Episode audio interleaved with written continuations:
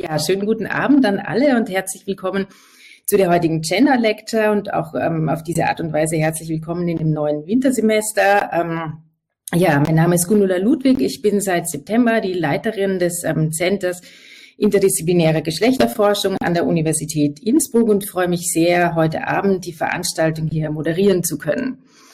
Ähm, die Innsbrucker Gender Lectures sind ja eine Veranstaltungsreihe des Center Interdisziplinäre Geschlechterforschung Innsbruck, kurz CGI. Und die Veranstaltungsreihe findet tatsächlich schon seit Sommersemester 2009 statt, so dass wir uns heute schon in der 67. Veranstaltung ähm, befinden. Ja, nur ganz kurz. Das CGI ist eben ein inter- und transdisziplinärer Forschungszusammenhang an der Universität Innsbruck und das hat soeben eine erfreuliche Transformation durchlaufen, weil das CGI ist jetzt eben seit kurzem eine eigene überfakultäre Organisationseinheit, die wiederum eingebettet ist in den Forschungsplattform Genderforschung.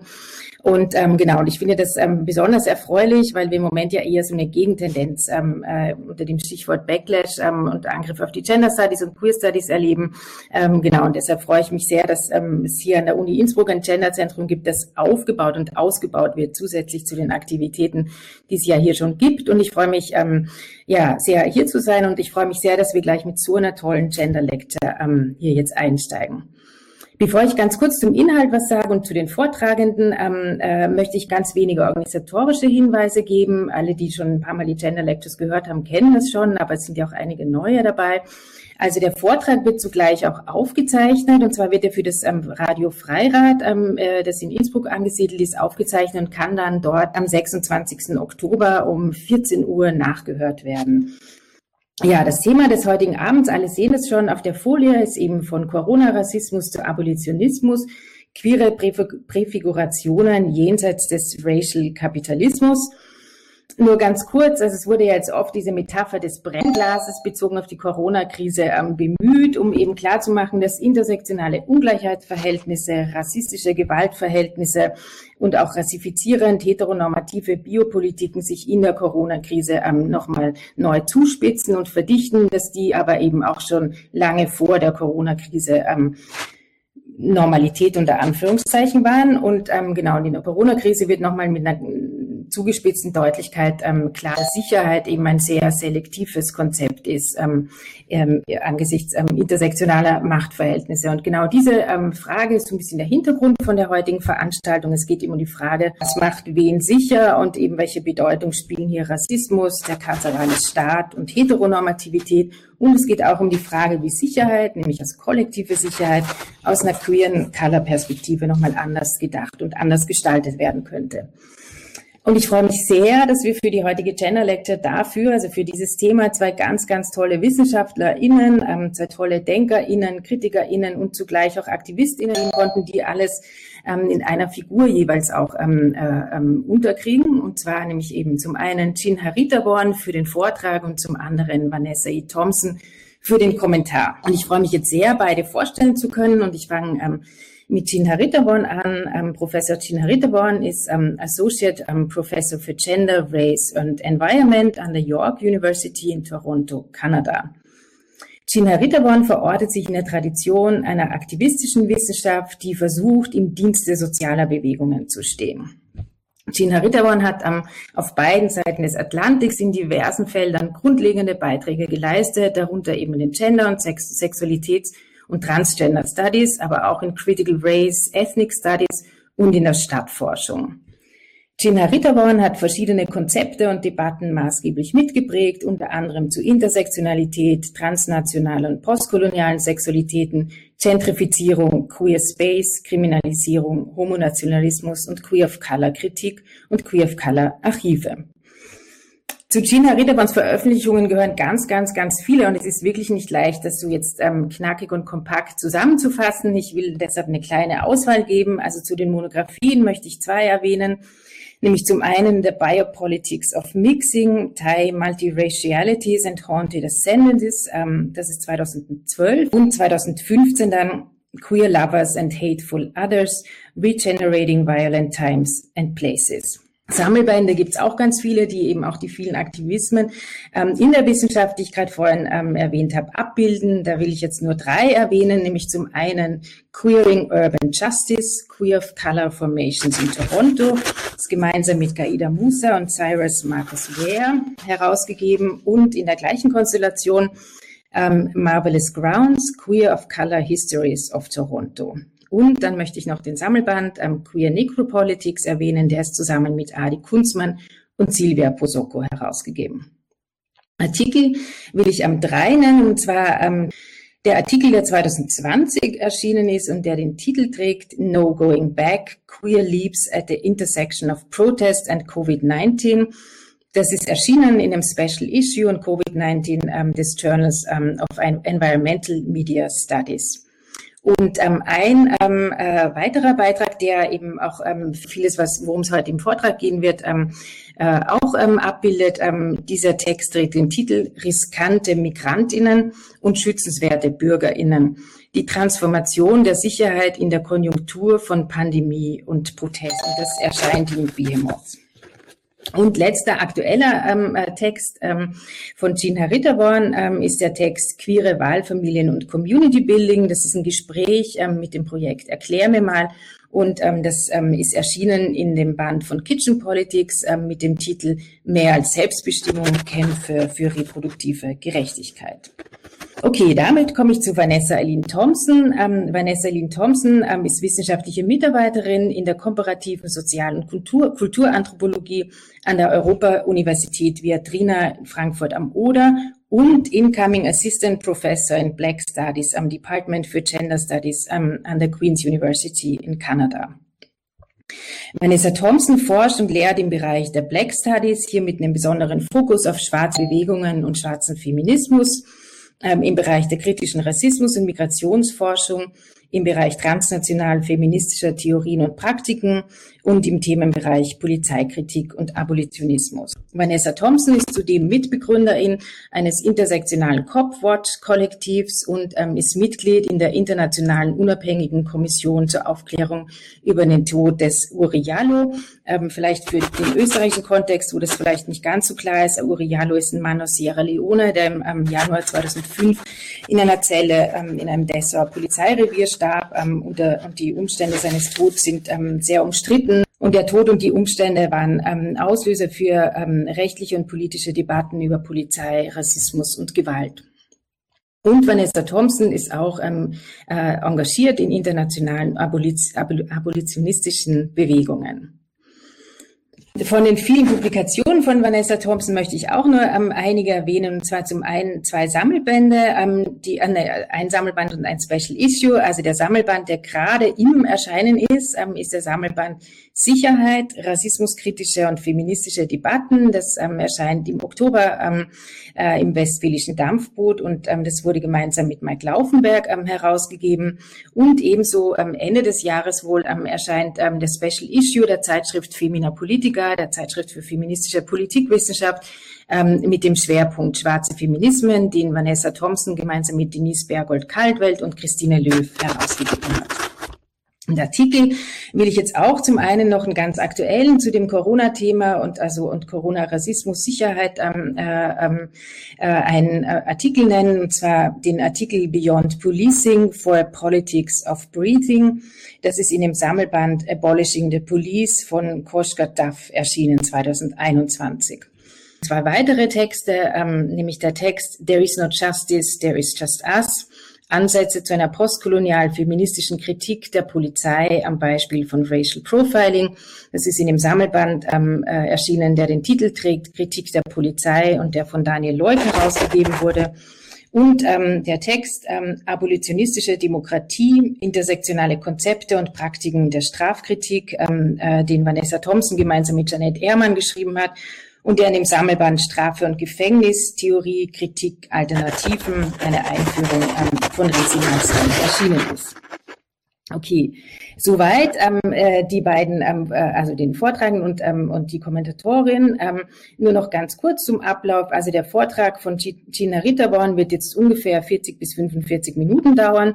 Danach werden wir den Kommentar von Vanessa e. Thompson hören und ähm, dann haben wir noch Zeit für eine Diskussion. Und ähm, die Diskussion wird hier auf Big Blue Button so ablaufen, dass ähm, äh, Sie alle ähm, Ihre Fragen auch schon während des ähm, Vortrags in den Chat schreiben können. Und ähm, genau, und ich werde dann die Vor äh, Fragen vorlesen und dann können wir es ähm, diskutieren. Ein letzter Punkt. Ähm, die heutige Gender Lecture endet um 19.45 Uhr. Ja, soweit ähm, sozusagen zum Rahmen. Ähm, ja, damit darf ich die 67. Innsbrucker Gender Lecture eröffnen. Ich freue mich sehr auf den Vortrag von Corona-Rassismus zu Abolitionismus, queere Präfigurationen jenseits des Racial Kapitalismus. Und damit ähm, darf ich dir das Wort übergeben. Vielen Dank, Vielen Dank für die Einladung, Gundula und Julia bin gespannt auf unser Gespräch. Ich weiß, Gundula, dass du auch zu Corona arbeitest und freue mich ähm, auf den Austausch. Ähm, ich bin auch sehr gespannt auf den Kommentar von Vanessa Thompson. Vanessa kennt meine Arbeit bereits. Ähm, sie ist Mitherausgeberin des besagten Sammelbands in Behemoth ähm, und ähm, hat eine Version deswegen schon gelesen und deswegen war es ein toller Zufall, dass ihr gerade sie gefragt habt, ob sie, ob sie Response machen will. Und ich kenne natürlich auch Vanessas wichtige Arbeit. Es ist mit einem lachenden und weinenden Auge, dass wir uns demnächst in Nordamerika wiedersehen werden, wo weiterhin viele schwarze und People of Color AkademikerInnen aus dem deutsch deutschsprachigen Raum landen, vor allem queer, trans und feministisch Arbeitende weil es für uns hierzulande scheinbar immer noch keinen Platz gibt. Es ist umso bemerkenswerter, wie weiß Gender Studies, andere akademische Bereiche hier doch immer noch sind, wenn man sich anguckt, was in der Zivilgesellschaft, in den sozialen Bewegungen alles passiert. Und um letztere geht es heute in meinem Vortrag. Mein Thema sind die abolitionistischen Strategien für Corona-Sicherheit, die zurzeit in queeren, antirassistischen und anderen selbstorganisierten Bewegungen entstehen. Diese sind umso interessanter, als sie Alternativen zu den Logiken des Racial Profilings und des biopolitischen und nekropolitischen Risikomanagements der staatlichen Corona-Regeln aufzeigen. Wie in vergangenen Krisen auch, sind marginalisierte Bewegungen auch jetzt wieder maßgebend an der Transformation der Sicherheit und der Entwicklung neuer gesellschaftlicher Visionen beteiligt. Ich beleuchte dies anhand von Interviews mit Aktivistinnen in Berlin. Diese problematisieren eine staatliche Corona-Politik, welche schwarzen Menschen, Migrantinnen und People of Color als infektiöse Regelbrecherinnen, als Risiko statt als Risikogruppen konstruiert. Die Corona-Krise verschärft und verdeutlicht ein bereits existierendes Phänomen des Polizeirassismus, für welches es im Zuge der globalen Proteste infolge des Polizeimordes an George Floyd auch im deutschsprachigen Raum eine größere Offenheit gibt. Zugleich sind Konzepte wie Polizeirassismus und Abolition kein US-amerikanischer Import. Sie gehen auf lange lokale Bewegungsgeschichten zurück. Und neben Vanessas Arbeit empfehle ich in diesem Zusammenhang auch die von Eddie Bruce Jones sowie den kürzlich erschienenen Intersektionalitätsbericht von EUTO, Each, Each One Teach One, der schwarzen NGO in Berlin. Die Konjunktur von Protest und Pandemie wirft die von AbolitionistInnen gestellte Frage, was uns sicher macht, somit erneut auf. Dies ist auch der Gegenstand der bislang 20 qualitativen Interviews, welche ich ähm, im ersten Quartal 2021 mit, Berlin, mit Menschen in Berlin an begann, die in unterschiedlichen selbstorganisierten Kontexten, unter anderem als queer, migrantisch, schwarz oder People of Color, aktiv sind. Wir besprachen, wie Sicherheit vor Corona in marginalisierten Räumen praktiziert wird. Vom kreativen Umgang mit den staatlichen Corona-Regeln, deren Haushaltsdefinition ein weißes, cis-heteronormatives Familienkonzept verfestigt, zur Bildung von Pods, Bubbles und Care-Kollektiven, zur Organisation von Protesten, wo Sicherheit von Grund auf transformiert wird. Was die OrganisatorInnen dieser vielfältigen Projekte teilt, ist nicht nur, dass sie sich im, am Rande des staatlich Sanktionierten bewegen, Sie halten sich nicht immer an die Regeln und erfinden zugleich neue, die auch marginalisierten Menschen Schutz versprechen. Gemein ist ihnen auch, dass sie präfigurativ sind. Sie handeln, als wäre eine bessere Zukunft bereits greifbar und lassen diese somit näher rücken. Die von den Teilnehmenden vorgestellten Entwürfe verweisen auf Echos der Abolition als dem Traum einer Welt jenseits der Gefängnisse, der weißen Vorherrschaft und des Racial Kapitalismus. Sie sind Teil transnationaler Konversationen, die von der deutschsprachigen Linken gut unterschätzt werden und deren gemeinsamer Nenner die Suche nach Alternativen zum karzeralen Staat ist. Hierzu zählen schwarzer Feminismus, Transgender of Color Politik, indigene Dekolonisierung sowie Disability Justice, eine von behinderten Queers of Color gegründete Bewegung, die Behinderung und Wohlergehen immer bereits intersektional definiert. Die dort entwickelten Theorien zu Community Accountability und transformativer Gerechtigkeit bieten praktische Lösungsvorschläge und visionäre Zukunftsentwürfe. Carissa Rojas, Mimi Kim und Alicia Beria beschreiben Community Accountability wie folgt. Community accountability practices are revealed in family oral histories and in intimate kitchen table and backroom storytelling. People have responded to gendered violence within conditions of specific, sustained, and violent alienation from police. That community work remains unnamed, unwritten, and outside the boundaries of political institutions. Community Accountability ist demnach eine Form der kollektiven Rechenschaft und Verantwortungsübernahme, die dem neoliberalen karzeralen Staat Macht entzieht und zwischenmenschliche Kapazitäten erweitert und erneuert, die im Zuge kapitalistischer Entwicklung verloren gegangen sind. Im selben Zusammenhang experimentiert transformative Gerechtigkeit mit Anti-Gewalt-Strategien, die Polizei, Gerichte und Gefängnisse vermeiden und das Wohlergehen von Survivors und Communities in den Vordergrund. Sie sucht Antworten auf die von Abolitionistinnen häufig gestellte Frage, wie mit jenen umzugehen sei, deren Akte anderen tatsächlich schaden. Diese Frage ist gerade im Corona-Kontext relevant, wo nicht weiße Menschen häufig als infektiöse Regelbrecherinnen dämonisiert werden. Mein Vortrag untersucht die Transformation der Sicherheit im Kontext der sozialen, politischen, ökonomischen und ideologischen Konjunktur, wie Stuart Hall es bezeichnen würde, von Pandemie und Protest. Dabei beziehe ich mich auf drei mediale und politische Debatten.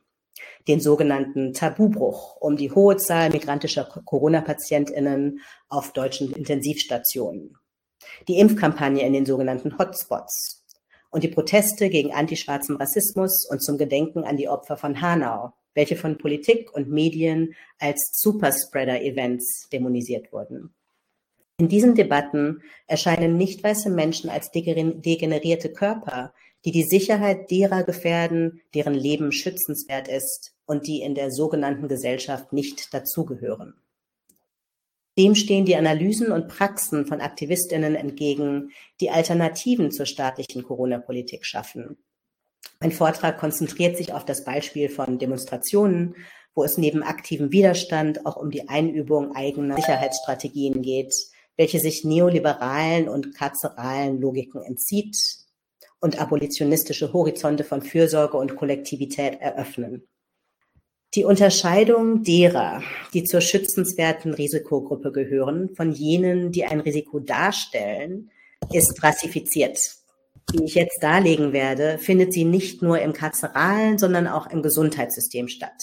Sie ist das Resultat eines Kapitalismus, der immer bereits rassifiziert ist, da die Akkumulierung von Kapital Fiktionen von Differenz voraussetzt. Ein Argument, das ich unter anderem Jody Melamed und Laura Polide entnehme.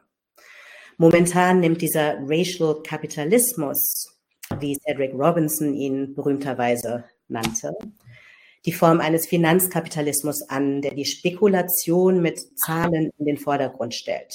Im Kontext, von Corona, Inzidenzen, R-Werte, Impfquoten und Intensivbetten. Letzterer zieht den Unterschied zwischen schützenswürdigen und unwürdigen Gruppen im Terrain des Risikos. Der Staat tritt hier als Risikomanagerin auf, deren Rolle es ist, Risikogruppen zu schützen. Dagegen verkörpern nicht weiße Menschen das Risiko, das es zu managen gilt. In Queer Lovers and Hateful Others meinem Buch von 2015 beschrieb ich die Reduzierung nicht weißer Menschen auf degenerierte Körper an degenerierten Orten, deren kriminelle, homophobe Ausrichtung und impulsive Gewaltbereitschaft die öffentliche Sicherheit gefährden.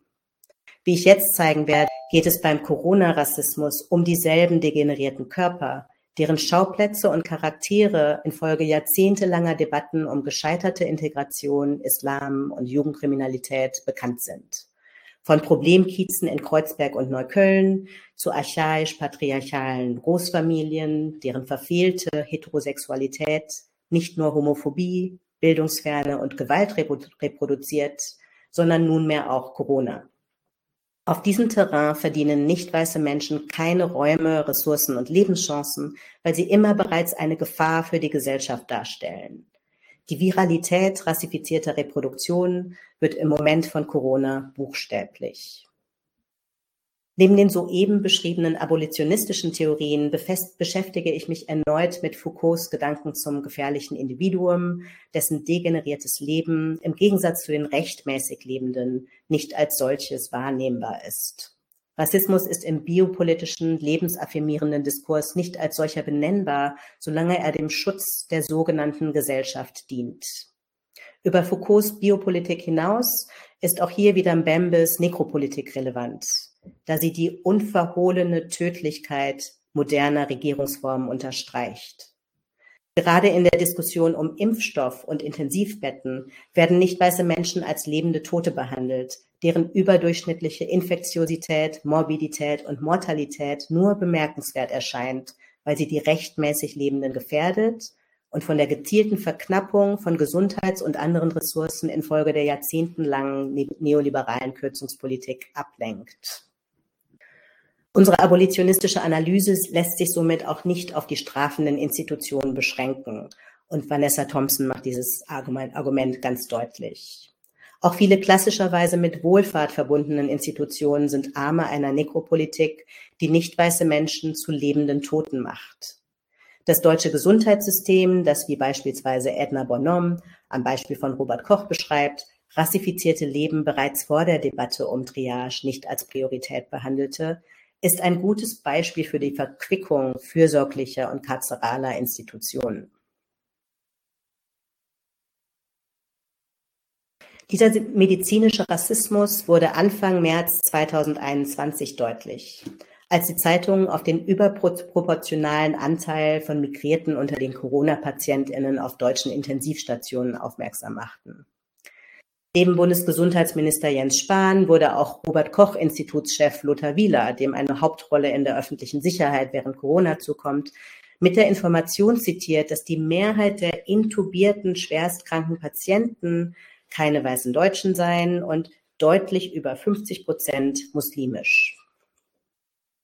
Dennoch wurde die Chance verspielt, die anderswo bereits früh belegte Vulnerabilität nicht weißer Menschen für Covid auch in Deutschland zu benennen und eine akademische Kultur rassismus-evasiver Forschung zu durchbrechen, wie sie momentan beispielsweise im Afrozensus angekreidet wird. Den Artikeln zufolge verschwieg die Regierung die Hinweise aus Angst vor einer Rassismusdebatte. Zugleich wurde das so bezeichnete Tabu von einem Schwall von rassifizierenden Aussagen begleitet. So beschrieb Wieler das Problem als Parallelgesellschaften, wo man nur mit beinharter Sozialarbeit in den Moscheen etwas ausrichten könne. Ein lieber anonym bleibender Mediziner sagte dem Fokus, bestimmte Kulturkreise glaubten, Corona sei gar nicht so schlimm und eigentlich müsse man da nur gut beten. Ein von der Berliner Zeitung interviewter CDU-Politiker aus Berlin-Neukölln beschrieb das Problem als sprachliche und kulturelle Barrieren, die dazu führten, dass Corona-Regeln nicht ankämen oder eingehalten würden. Auch seien die Familienverbünde, SIG, oft viel größer. Derselbe BZ-Artikel geht auf mehrere Faktoren ein, die die progressive Gesundheitsforschung als soziale Determinanten bezeichnet. Zum Beispiel wird die Studie der, der Berliner Senatsverwaltung zitiert, der zufolge Stadtteile mit einem höher, höheren Migrationsanteil höhere Inzidenzen haben, da Abstand halten im Klartext aufgrund von ausbeuterischen Wohn- und Arbeitsverhältnissen nicht möglich ist. Dennoch reiht sich diese konstruktivistische Erklärung nahtlos ein in eine Pathologie, die rassifizierten Menschen und Orten scheinbar innewohnt. Zwei Monate später, im Mai 2021, fand derselbe Diskurs in die Impfkampagne in den Hotspots Einzug. Der verspätete Zeitpunkt dieser Kampagne kontrastiert mit Ländern, wo Race und Klasse von Beginn an Priorisierungskriterien waren. In Kanada beispielsweise waren indigene Menschen neben den über 80-Jährigen Teil der ersten Priorisierungsphase. In Deutschland dagegen wurden nicht weiße Menschen selbst dann oft übergangen, wenn sie etablierten Prio-Gruppen angehörten. In einem raren Bericht der Ärztezeitung heißt es, bei einer Veranstaltung des Ministeriums am 4. Mai berichtete der Mannheimer Oberbürgermeister Dr. Peter Kunz von Impfquoten in bestimmten Stadtteilen, die um Faktor drei niedriger sind als in Quartieren mit günstigen sozialen Rahmendaten. Besonders erschreckend in den ersten sechs Monaten der Impfkampagne wurden in Mannheim über 80-jährige Bewohner mit Migrationshintergrund fast überhaupt nicht geimpft, obwohl sie in der Stadt ein Viertel dieser Altersgruppe ausmachen. Nicht nur ist Rassismus hier kein Priorisierungsgrund, auch die Prio-Gruppe über 80 schließt migrantisierte Menschen in den Worten des Artikels fast überhaupt nicht ein. Hinzu kommt, dass Rassismus in der kritischen Gesundheitsforschung eine allgemein bekannte soziale Determinante für den frühzeitigen Tod ist. Sila Jakeka, eine von mir interviewt, interviewte indigene und schwarze Person, beschreibt, wie sich dies auf die Corona-Sicherheit von schwarzen Menschen auswirkt. The life expectancy of black folks is lower than for white people. So black people are not only the ones hit hardest by COVID, but also vaccinated less, since they decided to vaccinate older people first. Ist es ein Zufall, dass die nostalgische Figur der zu impfenden Alten oft weiß und cis-heterosexuell aussieht? Ein weiterer Interviewpartner, Ahmad Awadallah, Berater für MigrantInnen bei der Berliner AIDS-Hilfe, kontrastierte diese Figur mit der schützensunwerten queeren Migrantin, die nur als Risiko für andere wahrnehmbar ist. As a person whose life is always affected by these issues, it's interesting how people who are vulnerable to viruses become the vectors, super spreaders, or risks to others. For example, queer men who have sex with men, as science likes to call it, are more affected by HIV and other STIs. But larger society sees us as dangerous. And this whole idea that vulnerability is reduced to age, I find that very problematic because at the end of the day, I don't know what will happen to my body if I get coronavirus. I have no idea if I will survive it. I mean, I would assume so, but do I really know that? My experiences with the medical system in Germany and Berlin are horrible, and I am lucky because I have health insurance. A lot of people in the queer community that I meet don't have health insurance and don't know how to navigate the system at all. Why is that not being discussed as a vulnerability? In der Hotspot-Impfkampagne wurden migrantisierte Menschen schließlich indirekt als symbolträchtige AnwohnerInnen entdeckt. Die Kampagne war jedoch nicht als Priorisierung, sondern als Sonderbehandlung formuliert. So Spahn im ZDF Heute Journal Ende April. Weggenommen werden soll niemand etwas. In der Berichterstattung kodiert wurde die Fragwürdigkeit der Kampagne durch Bilder und Kulissen von Pop-up-Impfzentren Hochhäusern, Kommentaren und Wortfetzen die Migrierte als hypothetisch impfunwillig, Corona-leugnend und gebrochen Deutsch sprechend beschrieben. Migrantisierte erschienen hier erneut als Risiko statt als Risikogruppe. Ihr Anrecht auf Impfstoff steht zur Debatte. Ironischerweise deuten anekdotische Berichte darauf hin, dass nicht weiße, wohnungslose und andere marginalisierte Bevölkerungsgruppen häufig die uneffektivsten und unsichersten Impfstoffe erhalten. In ihrem Interview berichtete BA, ein ähm, Pseudonym, Pseudonym, die bei einer ähm, großen von schwarzen Menschen geleiteten Graswurzelorganisation in Berlin aktiv ist, dass Undokumentierte in der Regel auf Pro Bono-Ärztinnen angewiesen sind, die vom Staat keine Unterstützung kriegen und daher Johnson Johnson, die billigste und zugleich unsicherste Option verimpfen. Laut BA tragen afrikanische Menschen die Risiken der Corona-Gesundheitspolitik ferner als die Versuchskaninchen, an denen die Impfstoffe getestet werden sollten. Dass nicht weiße Menschen Risiken tragen statt sind, zeigt sich auch an der Rassifizierung des Systemrelevanzlabels. Während unsichere Wohn- und Arbeitsverhältnisse sehr wohl, wie oben genannt, in den medialen Risikolandschaften Erwähnung fanden, bleibt die Frage, durch welche Fiktionen von Differenz Prekarität erst erzeugt wird, das eigentliche Tabu der sogenannten vermiedenen Rassismusdebatte. Nevros Miran, der sich als kurdische Transperson und Podcaster beschreibt und in Neukölln lebt, veranschaulichte die täglichen Risiken, denen systemrelevante Menschen während der Pandemie ausgesetzt sind. Was man arbeitet, hat viel damit zu tun, wie eine Pandemie einen betrifft. Ich arbeite als Pflegeassistenz, das heißt, meine Arbeit hat nie aufgehört. Und ich bin halt zu bestimmten Uhrzeiten zur Arbeit gefahren und du siehst in der U-Bahn, wer kein Homeoffice machen kann. Und das sind fast ausschließlich ältere Menschen of Color der GastarbeiterInnen-Generation. Und es gibt viele Leute, die einfach Homeoffice machen können und die sich gar keine Gedanken darüber machen müssen, was das bedeutet, für Leute in einer Pandemie zur Arbeit zu gehen, weil das natürlich ein Risiko ist, sich in öffentlichen Verkehrsmitteln aufzuhalten. Nicht jeder Mensch hat ein Auto und nicht alle können zu Hause arbeiten. Die Nichtbenennbarkeit des Risikos dem Arbeiterklasse Menschen of Color im Racial Kapitalismus regelmäßig ausgesetzt sind, schlägt sich auch in einem medizinischen Rassismus nieder, der Krankheit als Eigenschaft rassifizierter Körper konstruiert. Nayan Shah untersuchte in seinem 2001 veröffentlichten Buch Contagious Divides, wie die BewohnerInnen von Chinatowns zu infektiösen Körpern wurden, deren Degeneriertheit den gesamten Volkskörper bedrohte. Dies wiederholt sich im zunächst anti-asiatischen Corona-Rassismus. Während asiatische Menschen wie in der Hashtag-Kampagne Ich bin kein Virus skandalisiert überproportional Opfer geblieben sind, sind auch andere People of Color nicht immun. Seit seinem mythischen Ursprung im Orient hat das sogenannte China- oder Wuhan-Virus mehrere kulturelle Mutationen durchlaufen und lokale Wirte in den signifikanten anderen des deutschen Arbeitsmigrationsregimes gefunden. Von jugendlichen Party- und Krawallmachern bis hin zu Ramadan-Feiern, Clanbeerdigungen und illegalen Hochzeitsfeiern, die im Gegensatz zu Weihnachten oder Ostern immer bereits Superspreader-Events sind.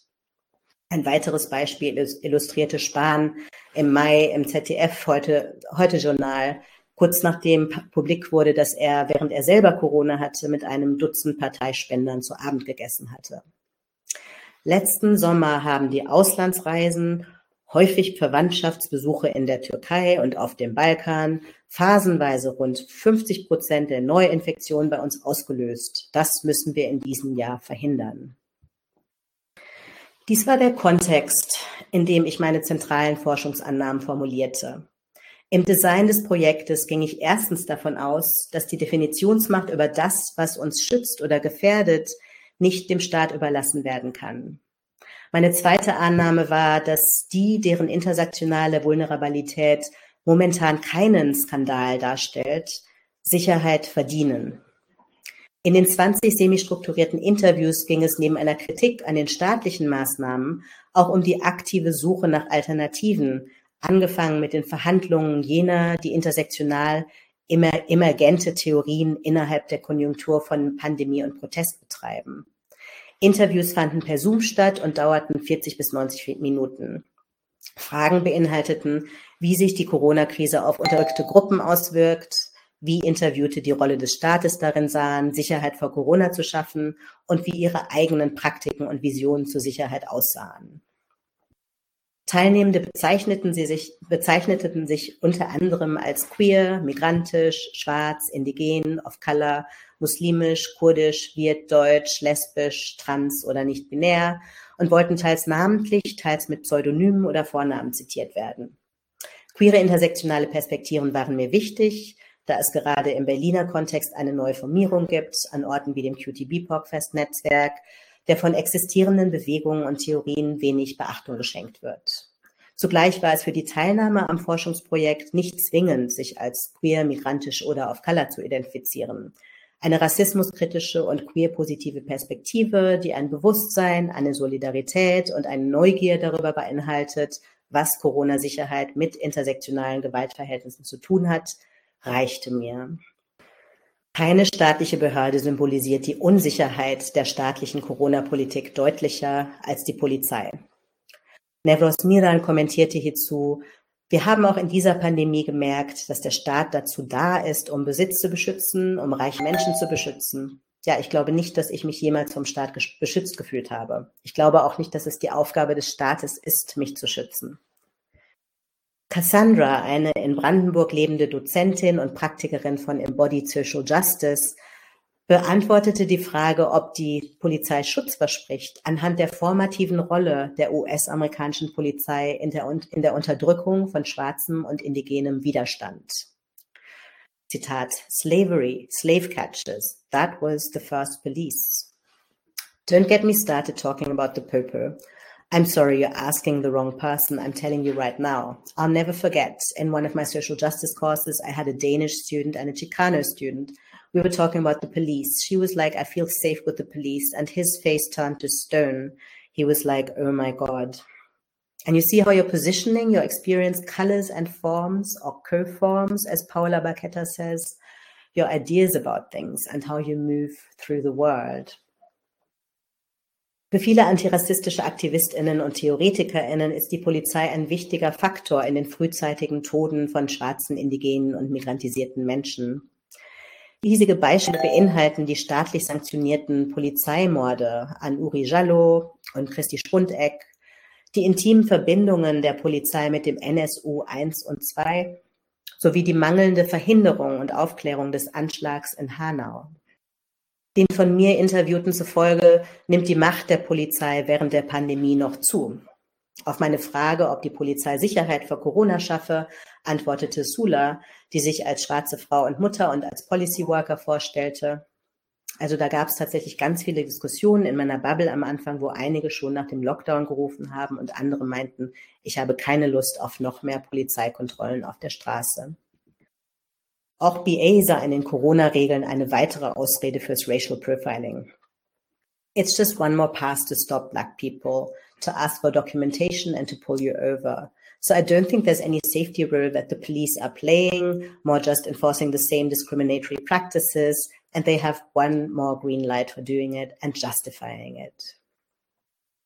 Mariam, die sich als queer, 25 und Studentin beschrieb und bei Migrantifa aktiv war, schilderte ihren Eindruck, dass von der Polizei die Corona-Regeln oft als Anlass genommen werden, um Menschen anzugreifen oder zur Seite zu ziehen, unter dem Vorbehalt, du hast deine Maske nicht getragen, obwohl das auch stattgefunden hätte, wenn nicht gerade Corona wäre. Dies wurde von Sanchita Basso bestätigt, die bei Reach Out, der Berliner Hilfsstelle für Opfer von Gewalt arbeitet. Ihr zufolge müssen nicht weiße Menschen, die ihre Maske vergessen, mit einer Festnahme statt Verwarnung rechnen, einschließlich Handschellen und anderer überproportionaler Gewalt. Mona El Omari, eine Diplom-Sozialpädagogin und systemische Beraterin mit Inhaftierten, kontextualisierte den Anstieg an Racial Profiling wie folgt. Im Sommer wurde sehr schnell sichtbar, wer so poliziert wird von dem, was ich hier so alltagsempirisch mitgekriegt habe in Berlin, war die Polizeipräsenz in Kreuzberg und Neukölln um einiges höher. In Friedrichshain, der Volkspark war im Sommer voll bis zum geht nicht mehr. Es wurde da viel weniger poliziert als in anderen Stadtteilen und der Umgang war viel höflicher und diskreter. Corona hat die bestehenden Verhältnisse auf Steroids gepackt. Da wird dann groß berichtet über irgendwelche türkischen Hochzeiten und Feiern in Roma-Familien und da werden ganze Wohnblöcke abgeriegelt. Und jetzt im Herbst sind sie wieder in Tirol zum Skifahren. So wie ich das mitbekommen habe, war Tirol ja der erste Corona-Hotspot in Europe. Und trotzdem war, haben wir uns monatelang über den sogenannten chinesischen Virus unterhalten. Alles, was an Polizieren problematisch ist, hat sich noch weiter verschärft und es sind jetzt quasi neue Crimes dazugekommen. So Sachen wie Loitering zum Beispiel. Wenn so eine Gruppe BIPOC-Jungs einfach irgendwo auf der Straße rumchillen, werden die eher von der Polizei angesprochen als irgendwelche weißen Hipsters. Eine Ansammlung von Leuten ist mittlerweile noch verdächtiger, wenn sie nicht weiß ist. Neben der Straße und dem Problemkiez wurden auch private Wohnungen und Parks, unter anderem schwule Cruising-Treffpunkte, Zielscheiben von Racial Profiling. Ahmad Awadallah berichtet von einem brutalen Überfall auf die Wohnung eines queeren brasilianischen Freundes, der Besuch hatte, woraufhin NachbarInnen die Polizei riefen. Auch die Nachbarin von Alex Rodriguez, einer in Neukölln lebenden Aktivistin rief die Polizei, als Alex mit Freundinnen, die teilweise im selben Gebäude wohnten und in derselben Bubble waren, im Garten Sport machte. Dies unterstreicht die Vulnerabilität gerade von Queers of Color, die in ähm, abolitionistischen und auch anderen Disku Diskussionen oft als politische Subjekte mit ähm, relevantem Wissen übersehen werden. Ein weiterer polizierter Raum waren antirassistische Demonstrationen. 2020 fanden die weltweit größten antirassistischen Demonstrationen aller Zeiten unter dem Banner der Black Lives Matter BLM-Bewegung statt, die 2013 nach dem Freispruch George Zimmermans vom Mord des 17-jährigen Trayvon Martins entstand. In Deutschland demonstrierten am 6.6.2020 allein Zehntausende von Menschen, davon mindestens 15.000 am Alexanderplatz in Berlin. In der Konjunktur von Pandemie und Protest und im Zuge des rassistischen Massenmordes in Hanau am 19. Februar 2020, der neun Menschen tötete und mit dem Ausbruch der Pandemie zunächst aus den Nachrichten verschwand, entstand Migrantifa, eine neue Bewegung, die seit 2020 in etlichen Städten Demonstrationen organisiert. In Hanau wurde von Angehörigen und Überlebenden die Initiative 19, 19. Februar gegründet, die für das Gedenken an die Opfer kämpft. Sagt ihre Namen. Gökhan Gültekin, Sedat Gürbüz, Said Nessa Hashemi, Mercedes Kierpatsch, Hamza Kurtovic, Willi Viorel Paun, Fatih Saraj Olu, Ferhat Unvar, Kaloyan Velkov. Neben Black Lives Matter und Hanau-Demos nannten Interviewte auch die sogenannten Krawalle, die in Stuttgart und anderen westdeutschen Städten stattfanden, oft im Zuge von polizeilichen Schikanen im Namen der Corona-Regeln. Für Bundesinnenminister Horst Seehofer, der für seine Entgleisungen zum Thema Migration bekannt ist, waren vor allem letztere ein Anlass, die bereits seit langem von Aktivistinnen geforderte Studie zu Polizeirassismus zurückzuweisen und stattdessen eine Studie zu Gewalt gegen die Polizei in Auftrag zu geben. Auch die im Namen von Black Lives Matter organisierten Demonstrationen im Juni 2020 stellten Politik und Medien zufolge eine Gefahr für die Corona-Sicherheit dar. Laut Spahn verheerten sie das Vertrauen, dass wir für ein pragmatisches Einhalten der Spielregeln sorgen. Auch SPD-Gesundheitspolitiker Lauterbach zufolge waren sie ein Sargnagel für die Regeln. Viel zu viele Leute, zu wenige Masken, zu wenig Abstand, das ideale Superspreading-Event. Das normalisierte Innen, das durch das Außen der infektiösen Demonstrierenden konstituiert wird, charakterisierte Spahn laut Bild wie folgt. Gerade die Mitte in unserem Land verhalte sich in Hinblick auf die Corona-Regeln sehr dis dis diszipliniert und geduldig obgleich sie besondere Lasten zu tragen habe. Die Menschen dort seien die ersten Leidtragenden, wenn, wenn andere zu sorglos seien. Das sei etwa der Fall, wenn Schulen wieder dicht machen. Schwarze Demonstrierende gehören scheinbar nicht zu unserem Land, sondern werden, werden als impulsive Masse dargestellt, die das heterosexuell reproduktive nationale Wir gefährdet. Uninteressant ist, dass Menschen of Color wie Spahn den gerade zitierten Artikeln folgend wohl damals schon wusste, von der Corona-Krise überproportional betroffen sind und dass gerade schwarze Aktivistinnen gezeigt haben, wie ein Wir zu Zeiten von Corona überhaupt möglich ist, möglich ist. Auch und gerade wenn dieses Wir unterschiedlich positioniert ist, zum Beispiel in Bezug auf Vorerkrankungen und Behinderungen. So stellte BLM Berlin, BLMB, von Mai 2020 bis Juli 2021 medizinischem Rat folgend Demos und andere Präsenzveranstaltungen gänzlich ein. Dennoch entwickelte BLMB ein international rezipiertes Sicherheitsprotokoll für jene, die weiterhin protestieren wollten. Neben Masken und Abstand widmet sich dieses auch Fragen von Kontaktverfolgung, Verhaftungen, Tränengasattacken sowie der Überwachung von Handys und Facebook-Profilen. Dieser mehrdimensionale Sicherheitsbegriff schlug sich auch in der ersten offiziellen BLMB-Demo seit Beginn der Pandemie nieder, die im Juli 2021 stattfand. Laut BA achtete das Planungsteam nicht nur auf Masken und Abstand, die Versammlung wurde auch durch mehrere Bühnen und Ausgangspunkte entzerrt. Und für Menschen aus Risikogruppen wurden Tests und Autos bereitgestellt. Dagegen gelten nicht weiße Menschen im staatlichen Diskurs immer bereits als Risiko. Dies zeigte sich auch am 19.09.2020, sechs Monate nach dem Anschlag auf Hanau. Zwei Monate nach der Debatte um Black Lives Matter folgte die Untersagung der geplanten Gedenkdemo für Hanau aufgrund steigender Zahlen. Dem steht die Toleranz des Staates gegen, gegenüber den lange wöchentlich stattfindenden Querdenker, Quergedenker-Demos entgegen, die neben ihrer rechtsextremen, offen staatsfeindlichen Tendenz die Corona-Regeln aktiv verweigern.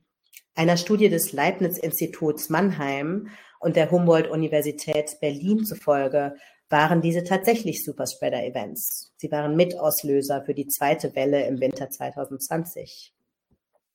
Hamza, kurdisch, muslimisch, nicht-binär trans und an der Organisation der untersagten Demo in Hanau beteiligt, beschrieb den Widerspruch so. Was auch schockierend war, Zitat, es gab ja zeitgleich diese richtig große Corona-LeugnerInnen-Demo. Es war so unverständlich, warum diese Demo laufen durfte, aber nicht Menschen ihre Trauer verarbeiten durften. Es wäre so wichtig gewesen, das zu erlauben, damit die Angehörigen sehen, dass sie nicht alleine sind und dass viele Menschen aus verschiedenen Städten extra anreisen, um ihnen zu zeigen, hey, wir stehen das gemeinsam durch. Der aktive Widerstand nicht weißer Menschen ist seit jeher gefährlich.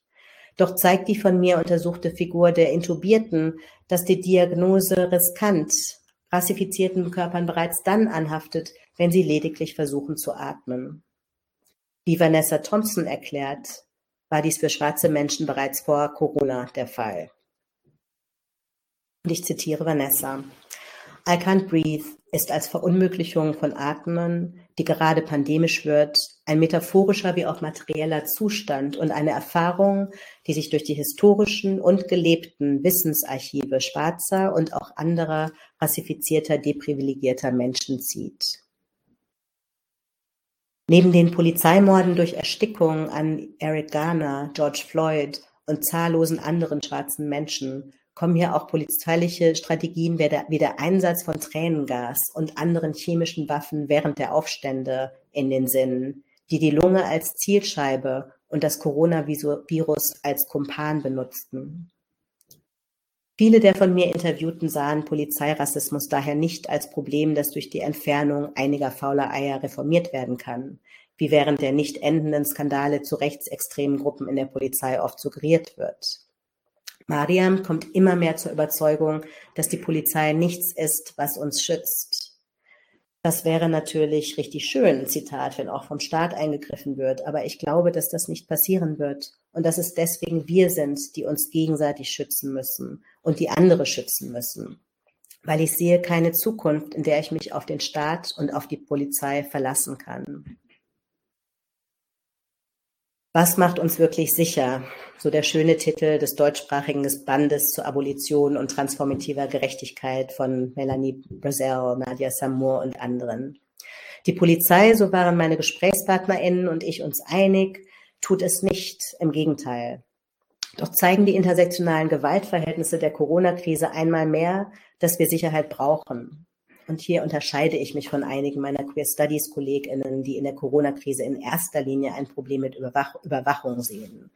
Wir brauchen Sicherheit. Und wie ich jetzt zeigen werde, existieren alternative Visionen und Praktiken zur Sicherheit, die den karzeralen Staat vermeiden und dezentrieren, hierzulande bereits zuhauf. Die Transformation der Sicherheit. Mein Konzept der Transformation der Sicherheit ist an transformative Gerechtigkeit angelehnt. Auch hat es Resonanzen mit Anthony Giddens, wenngleich race- und gender-evasivem Zugeständnis, dass queere AktivistInnen infolge der AIDS-Krise eine Transformation der Intimität bewirkt haben, von der auch heterosexuelle Menschen profitieren. Ich beobachte einen ähnlichen Prozess während der jetzigen Pandemie, der jedoch über Veränderungen in individuellen, romantischen oder sexuellen Beziehungen hinausgeht. Nicht nur zeigen marginalisierte Menschen erneut auf, wie Sozialität mit einem Virus möglich ist, das eventuell nicht wieder weggeht. Die Transformation der Sicherheit, die heute stattfindet, geschieht auf allen Skalen, sogar und gerade auf der zur Gefahrenzone erklärten Straße. GesprächspartnerInnen erwähnten vielfältige Sicherheitsstrategien. Neben der Sicherheit auf Protesten, der ich mich im Folgenden widme, waren Interviewte an der Schaffung neuer Netzwerke für Mutual Aid und Nachbarschaftshilfe aktiv, die sich bewusst von hierarchischen Paradigmen der Wohltätigkeit unterscheiden und auf eine Welt voller interdependenter Communities abzielen. Ferner ist die queere Tradition von Pods, Bubbles und Care-Kollektiven auch in dieser Krise wichtig, um einander zu unterstützen und am Leben zu halten. Beispielsweise berichtete eine allein lebende Person, die an Covid erkrankte, wie Freundinnen sie mit Essen und Medizin versorgten. Gerade queere Netzwerke und Wahlfamilien entsprechen selten den staatlichen Kontakt- und Haushaltsregeln und wurden während der Lockdowns de facto kriminalisiert. Zugleich sind sie wichtige Orte, an denen Normen und Regeln geschaffen werden, die Alternativen zur Racial Profiling Logik der staatlichen Maßnahmen darstellen und die ich somit als abolitionistische Akte beschreibe, die ernst zu nehmen sind. Diesen und anderen Strategien liegen Prinzipien von Disability Justice zugrunde, die auch in die Organisation antirassistischer Proteste während der Pandemie einflossen. Vorhin habe ich beschrieben, wie Demos als Superspreader-Events dämonisiert wurden. Jetzt kehre ich zu Demos zurück, und zwar als Orte, wo unterdrückte Menschen nach einer langen Geschichte der Entmündigung die Frage von Kollektivität in die eigene Hand nehmen und Formen von Sicherheit und Fürsorge ausüben, die nicht auf katzeralen Unterscheidungen beruhen. Die Demo ist ein Raum, wo Transformation erkämpft, aber auch präfiguriert wird. Hiermit meine ich, unsere kollektive Macht, Räume, über die wir bereits verfügen, so zu gestalten, als wären sie die Welt, in der wir leben wollen. Die Demo ist ein vergänglicher Ort, der meist am selben Tag endet, wie er beginnt und dessen grundlegende Vernetztheit es dennoch ermöglicht, neue Beziehungsformen und Verhaltensweisen zu erproben, die größere Wellen schlagen. Das Entstehen dieses Raums folgt einem Begehren, das andere Methoden erfordert und neue Visionen verfolgt. Auf der Demo wird Corona-Sicherheit vorgelebt als etwas, das jenseits der konservativen Hygiene des Privaten stattfinden kann. Gerade die Kurzlebigkeit der Demo ermöglicht es vielen, die privat, privatisierte Isolation des Stay-Home zu verlassen und physischen Kontakt zu wagen in der Präsenz eines Virus, das womöglich nicht mehr weggeht. Dies erfordert Bewusstsein und Kompetenzen, die auf Disability Justice zurückgehen. Mariam nannte dies ein Grundverständnis von Sicherheit und Zugang, von Access. Ich mache das, damit du auch hier sein kannst. Die Sicherheit, die hier entsteht, ist nicht automatisch. Sie ist das Resultat von politischer Arbeit, von Schaden, der entstand, Fehlern, die gemacht wurden, Lektionen, die Konsequenzen hatten. Hamza erzählte von einer Infektionskette, die zu einem radikalen Umdenken in der Bewegung führte und letztlich auch zum Schaffen neuer Sicherheitspraktiken wie Online-Plena oder durch die Community selbst organisierte Kontaktverfolgung. Auf den ersten Blick ähneln diese den staatlichen Corona-Maßnahmen. Jedoch beruhen sie auf Werten und Zielen, die mit den staatlichen Maßnahmen oft in Konflikt stehen.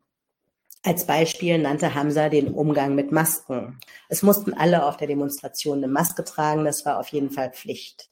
Aber wir OrdnerInnen hatten auch extra Masken dabei zum Verteilen an Leute, die Interesse hatten, sich der Demo anzuschließen. Wir hatten zum Beispiel eine Situation mit einer Person, die ich auch als nicht weiß gelesen habe die so auf unsere Demo zugelaufen ist und es richtig cool fand, aber halt keine Maske dabei hatte. Und so muss man nicht sagen, man exkludiert jetzt die Leute, die gerade keine Maske dabei haben, aber ein Teil davon sein wollen. Genau, dass man auf solche Sachen geachtet hat. Im Gegensatz zum staatlichen Diskurs war die Aufforderung, Maske zu tragen, keine Belehrung. Für die Orgas war klar, dass eine unmaskierte Person auf einer antirassistischen Demo im Gegensatz zu, zur Corona-LeugnerInnen-Demo am selben Tag sich und andere gefährden, gefährden würde, sowohl für Corona als auch für Racial Profiling. Die Erkenntnis, dass Sicherheit sozial konstruiert ist, wo neben dem Virus auch die, die vor ihm schützen sollen, eine Gefahr darstellen, macht sie nicht weniger wichtig. Es gibt klare Regeln. Wir lernen, dass wir Maske tragen müssen, damit möglichst viele kommen können und niemand verhaftet wird. Unsere Praxis zielt zugleich auf Umverteilung ab. Wir wissen, dass Masken und Desinfektionsmittel Geld kosten und dass ihre Anwendung kollektives Lernen statt Belehrung erfordert. Diese Regeln, Normen und Praxen sind weder abstrakt noch universell. Sie sind konsensuell statt strafend, raumschaffend statt exkludierend. Sie basieren auf einem abolitionistischen Verständnis von Fürsorge, welches Praxen und Beziehungen ermöglicht, die den individualisierten, strafenden Logiken der staatlichen Corona-Maßnahmen nicht ferner sein könnten. Sie üben eine Zukunft, in der es für alle Platz gibt. Somit komme ich zum Schluss. In diesem Vortrag habe ich die Rassifizierung von Corona anhand dreier nicht weißer Figuren beschrieben. Der impulsiven Demonstrierenden, der impfunwilligen Migrierten und der Intubierten auf der Intensivstation. In den hier untersuchten Debatten sind Menschen mit Rassismuserfahrung als Risiko statt als Risikogruppe wahrnehmbar. Sie erscheinen als irrationale Masse oder als selbstverschuldete Kranke, die kein Anrecht auf Fürsorge haben, auf Gehör, Teilhabe, Schutz, Ressourcen oder Lebenschancen. Selbst und gerade in ihren verwundbarsten Momenten des letzten Atems, der Trauer um ihre Kinder, werden sie als Gemeingefährliche repräsentiert, vor denen die Gesellschaft geschützt werden muss. Diese Rassifizierung von Corona ist nicht zufällig. Sie folgt Jahrzehnten einer neoliberalen Gesundheitspolitik, die überlebenswichtige Ressourcen von Intensivbetten zu Impfstoff fatal verknappt hat.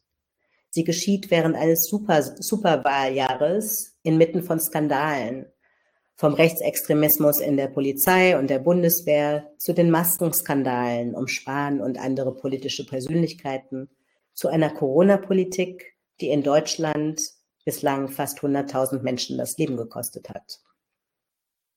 Der degenerierenden Gefahr, welche von nicht weißen Menschen ausgeht, stehen die kaum benennbaren Gewalten gegenüber, die als Teil unserer natürlichen Umwelt erscheinen. Dem Staat, der schützt, der heterosexuellen Familie, die er schützt, der Wirtschaft, die weiterlaufen muss, um das normale Leben zu gewährleisten. Dieser entmündigten Welt steht die vielerorts stattfindende Transformation der Sicherheit entgegen, entgegen, die ich am Beispiel von antirassistischen Demonstrationen beschrieben habe. In der Welt der Demo darf eine Person, deren Bewusstsein in einer Zeit der rasanten Veränderung noch, in, noch im Entstehen ist, nicht nur dabei sein. Sie verdient Zugehörigkeit zu einer Community, in der wir miteinander, voneinander und füreinander lernen, um die Welt um uns herum von Grund auf neu zu gestalten.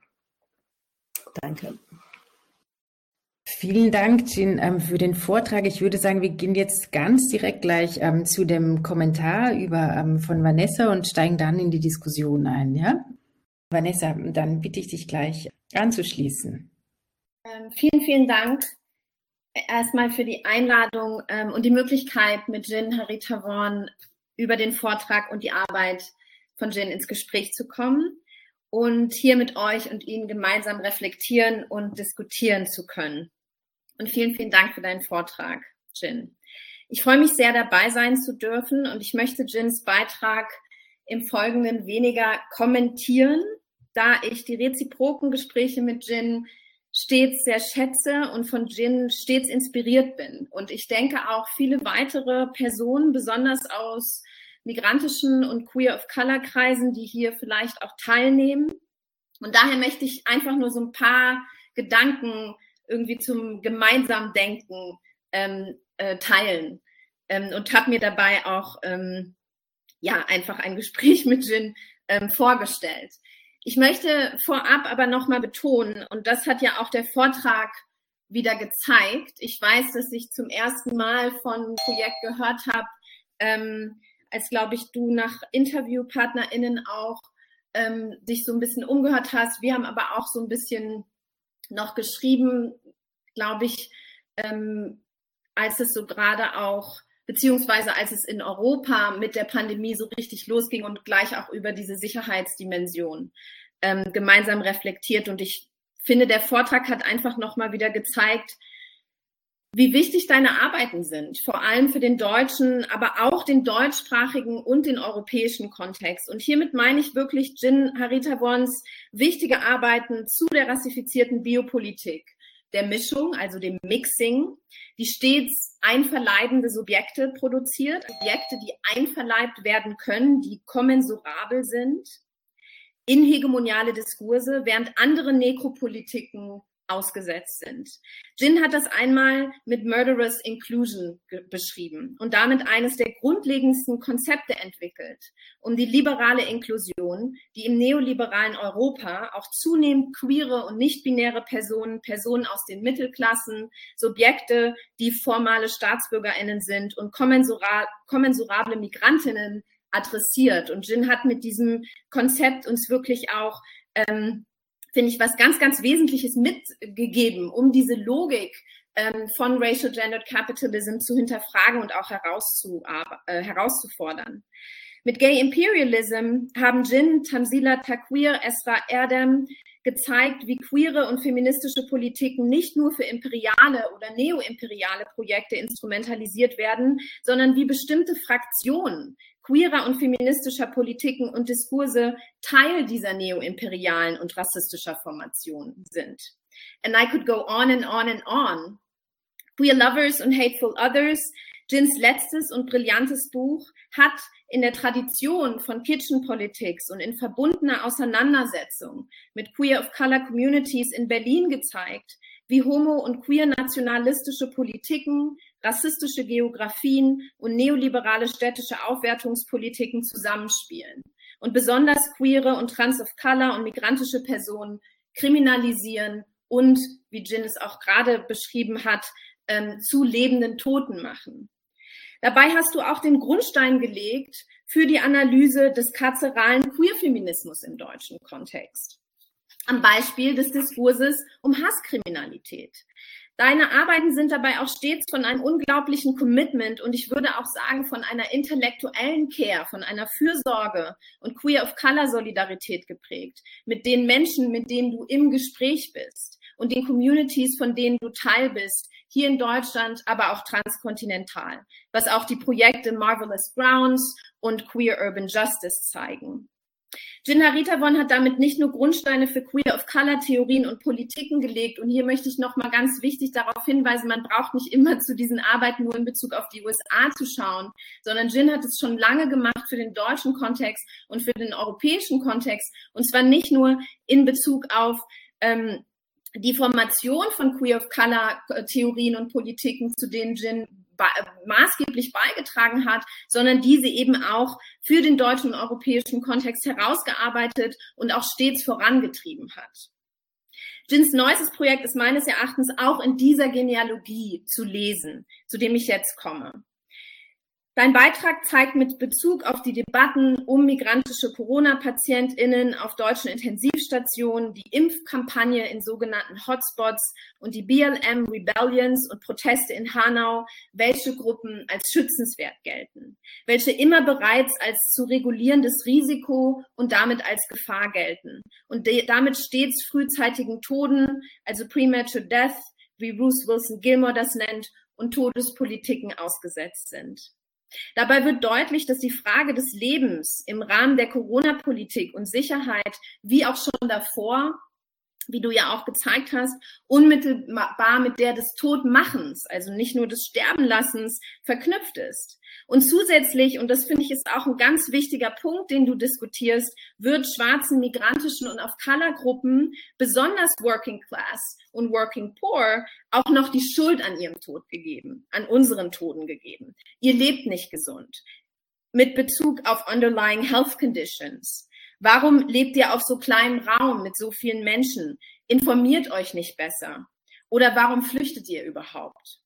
Dabei fallen besonders vulnerable, rassifizierte Personen, Migrantinnen über 80 Jahre, queere Migrantinnen mit Immunerkrankungen oder die ein höheres Risiko haben, ähm, sich anzustecken, aus den Ökonomien und Anerkennungsregimen des Schutzes heraus. Nicht, weil sie vergessen werden, sondern weil dies Ausdruck ist einer rassistisch-staatlichen Schutz- und Risikopolitik, die entlang multipler differenzieller Koordinaten verläuft. Die Kriminalisierung der Thematisierung von Corona-Rassismus, vor allem als Teil von medizinischem Rassismus, ist Teil von dieser rassistischen Konjunktur, die auch in Deutschland eine lange Geschichte hat, wie Jin auch äh, darauf verwiesen hat, gehen wir, schauen wir uns die Experimente Robert Kochs an, den deutschen, die deutsche Bevölkerungspolitiken, die Sterilisierungskampagnen sowie der Rolle Deutschlands bei der jetzigen Global Vaccine Apartheid.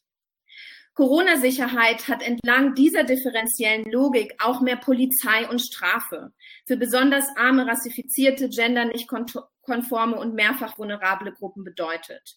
Von den Kontrollen am Frankfurter Opernplatz zu den Wohnungen von migrantischen Queers und Queers of Color zu der staatlichen Verunmöglichung der Gedenkdemo in Hanau, die noch hinzukommt zu der Kriminalisierung von Opfern und Überlebenden des rechtsterroristischen Anschlags und der staatlichen und gesellschaftlichen Unterlassung von Unterstützung der Familien und Angehörigen.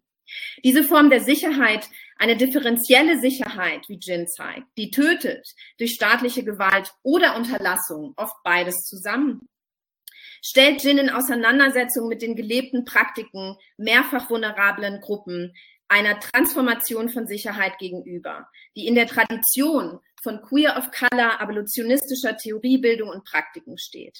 Was uns wirklich sicher macht, wird darin erst jenseits des strafenden und nekropolitischen Staates möglich und alltäglich in den Praktiken von mehrfach marginalisierten Gruppen und Subjekten gelebt. Bei deinem Vortrag ist mir nochmal klar geworden, Jin, was Abolition is a Presence, ähm, to echo Ruth Wilson Gilmore, wirklich meint. Und dass Queers und Trans of Color ganz wesentliche Beiträge geleistet haben und leisten in abolitionistischer Politik, Theorie und Vision, was ja teilweise auch in den vielen der gegenwärtigen Debatten um Abolitionismus äh, auch einfach ausgelassen wird.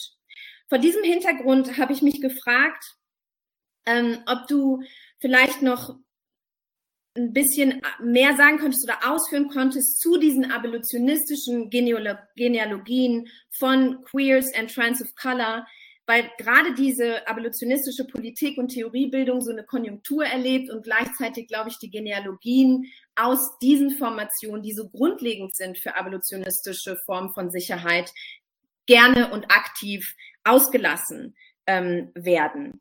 Und ich denke, für die USA gibt es da immer viele Beispiele, aber selbst die werden auch in, äh, in Queer äh, Studies, aber auch in vielen queeren Politiken ausgelassen. Natürlich die so ganz wesentliche Cornerstones, Marsha P. Johnson, Sylvia Rivera.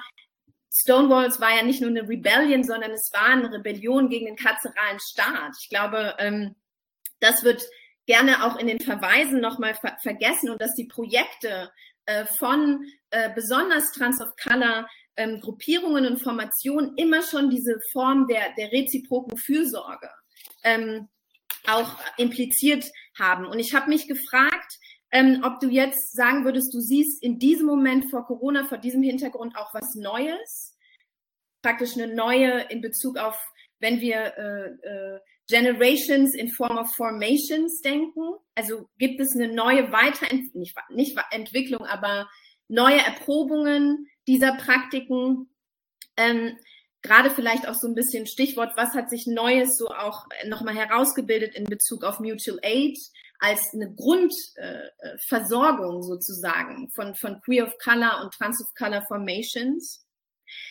Und ich habe mich auch noch mal gefragt, Jin, weil den Punkt, den du ja ganz, ganz, der wichtige Punkt meines Erachtens, einer der wichtigen Punkte, aber den ich ganz, ganz besonders wichtig finde an diesem Beitrag, ist die Verknüpfung der Kritik von karzeralen Institutionen und dem Gesundheitssystem. Weil eine abolitionistische Kritik sich natürlich nie nur auf Polizeigrenzen, Lager und Gefängnisse bezieht und gleichzeitig, glaube ich, wird die Verknüpfung oft zu wenig betrachtet. Und ich denke, hier liegt ein ganz besonderer Grundstein deines Beitrags. Und hier liegt gerade, und hier liegt vielleicht auch gerade vor dem Hintergrund der Pandemie, aber eben nicht nur die Dringlichkeit, Abolitionist Health Politics zu imaginieren. Und ich frage mich, wie in diesem Moment neben Abolition Ecologies, Abolition Safety, wir über Abolition Health nachdenken können. Und das wäre, glaube ich, jetzt so der letzte äh, Punkt, obwohl hopefully in, in further conversation.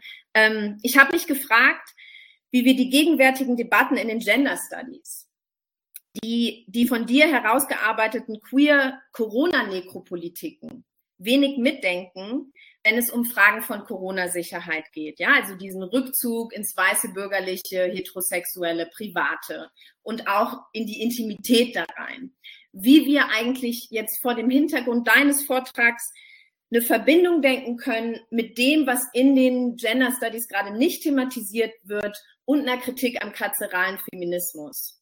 Also ob du da eine Gemeinsamkeit auch siehst, wenn wir gerade sehen irgendwie, ja, dass sich auch von feministischen Bewegungen praktisch zu dieser Form von Corona-Rassismus wenig geäußert wird, wenn dann eher auch plakativ, so, wir sind nicht alle gleich, nicht alle können die Hände waschen, aber dass trotzdem nicht unbedingt Widerstand geleistet wird, wenn es um, um diesen Rückzugs beispielsweise in das Liberale äh, weiße auch heterosexuelle Private oder so geht. Oder diese Form von Intimität wieder, heterosexuelle Intimität eine neue Konjunktur erfährt.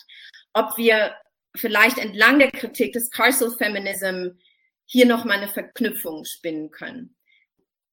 Such dir einfach aus, was, wo du den Faden aufnimmst, Jen. Ich habe das eher als ein Gespräch mit dir gedacht, zu sagen, was wären die Punkte, die ich, ähm, die ich gern mit dir besprechen würde. Danke. Wow, vielen Dank, Vanessa. Es fehlt an diesem Interface fehlt so eine Klatsch-Ikone. Ähm, die ist bei Zoom immer sehr schön. Und die Herz-Ikone wollte ich auch mehrmals ähm, klicken, während du geredet hast. Und ähm, ja, auch danke dir für dieses, ähm, diese fürsorgliche dieses fürsorgliche Engagement ähm, mit meiner Arbeit, ähm, was im akademischen Industriekomplex, ja auch viel mit dem katzeralen Industrie- und Industriekomplex ähm, überlappt, so in seinen Werten und wie wir einander behandeln und so ähm, sehr selten ist. Ähm, deswegen schätze ich deine Präsenz in in allen möglichen Räumen. Ich finde, du bringst immer so viel Liebe in, in die ganzen Diskussionen, die du führst, egal wo du bist. Selbst, selbst in der Akademie, wo es, wo es ähm, sehr selten ist, wie gesagt. Ja, also als du so geredet hast, hätte ich natürlich am liebsten deine ähm, Antworten auf all diese Fragen gehört. Und ich weiß, dass du viel zu genau diesen Fragen arbeitest.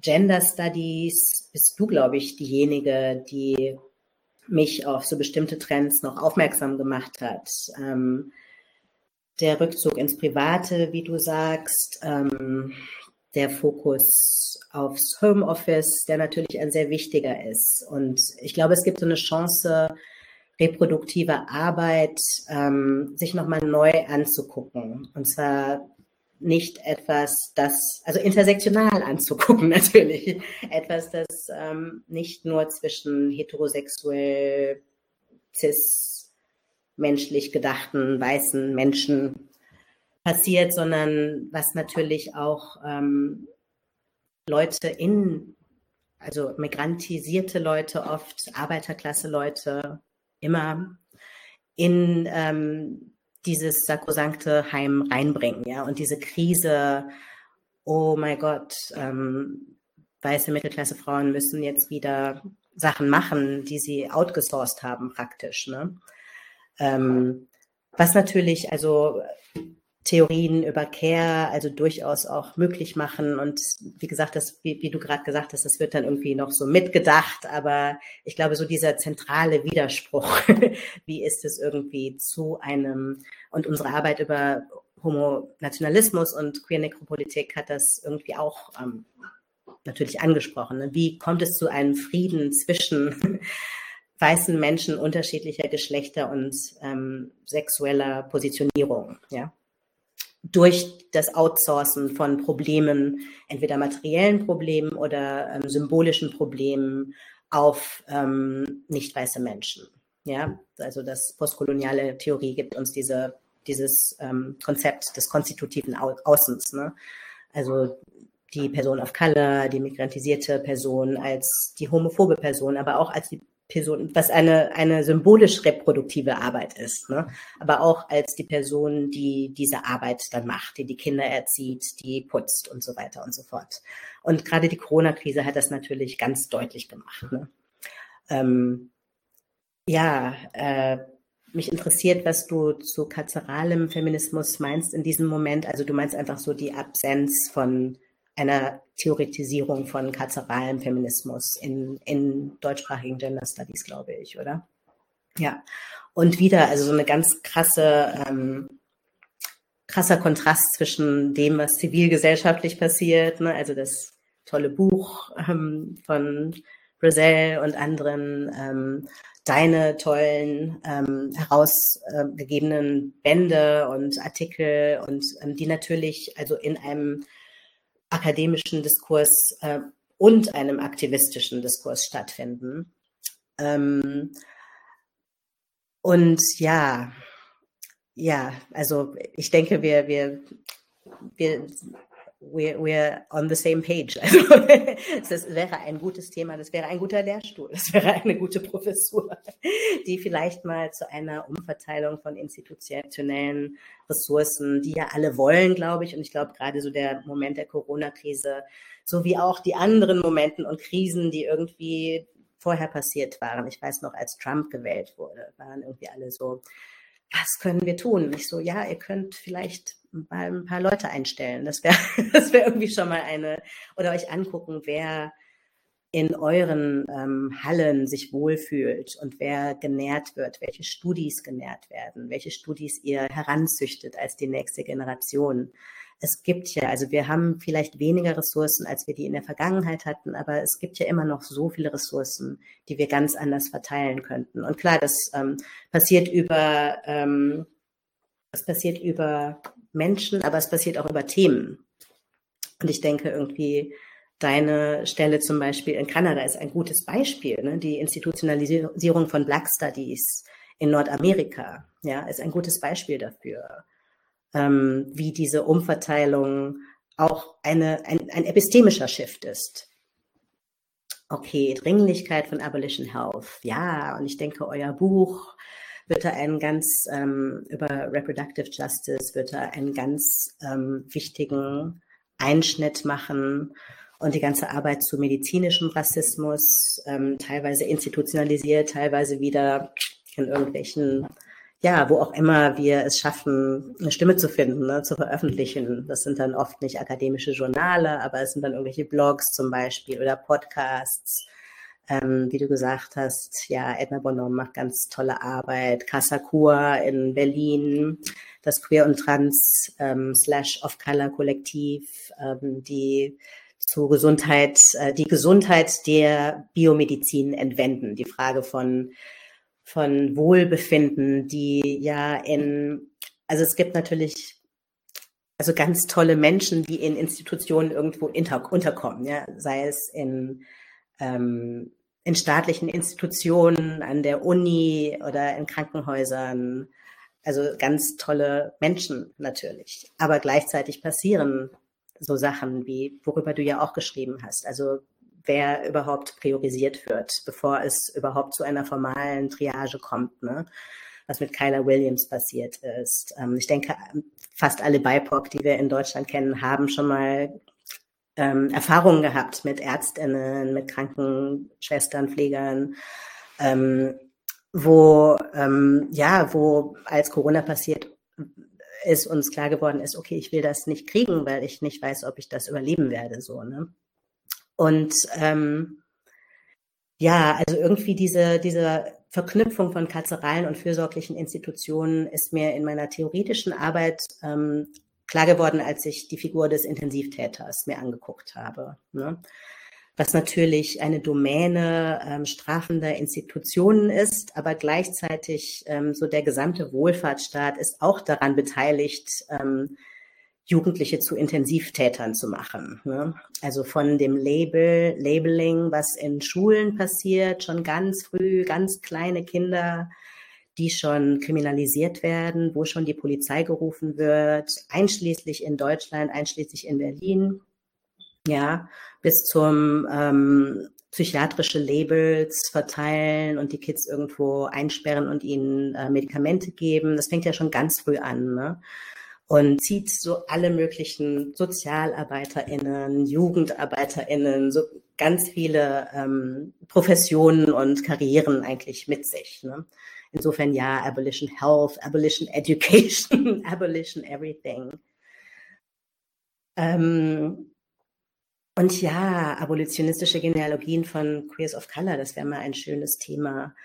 Und ich glaube, also natürlich ist so die Spannung irgendwie dazwischen, und ich glaube in deiner eigenen Arbeit auch, ähm, von also Kritiken an Polizeirassismus, ähm, den Sprung zu Abolition zu wagen, der irgendwie für viele Bewegungen gerade ansteht und gerade gemacht wird, finde ich. Und das ist irgendwie sehr aufregend in diesem Moment. Also ich glaube, dass schon lange viele sehr kritisch waren der Polizei gegenüber und ähm, der Art und Weise, wie gerade nicht weiße Menschen, schwarze Menschen, People of Color, migrantisierte Menschen kriminalisiert werden ähm, von klein auf und oft in fürsorglichen Zusammenhängen. Also wie gesagt, Schule und so weiter, aber auch ähm, zum Schutz von schwachen Menschen ja, von Menschen, die als schwach wahrgenommen werden, schwach im guten Sinne, ja.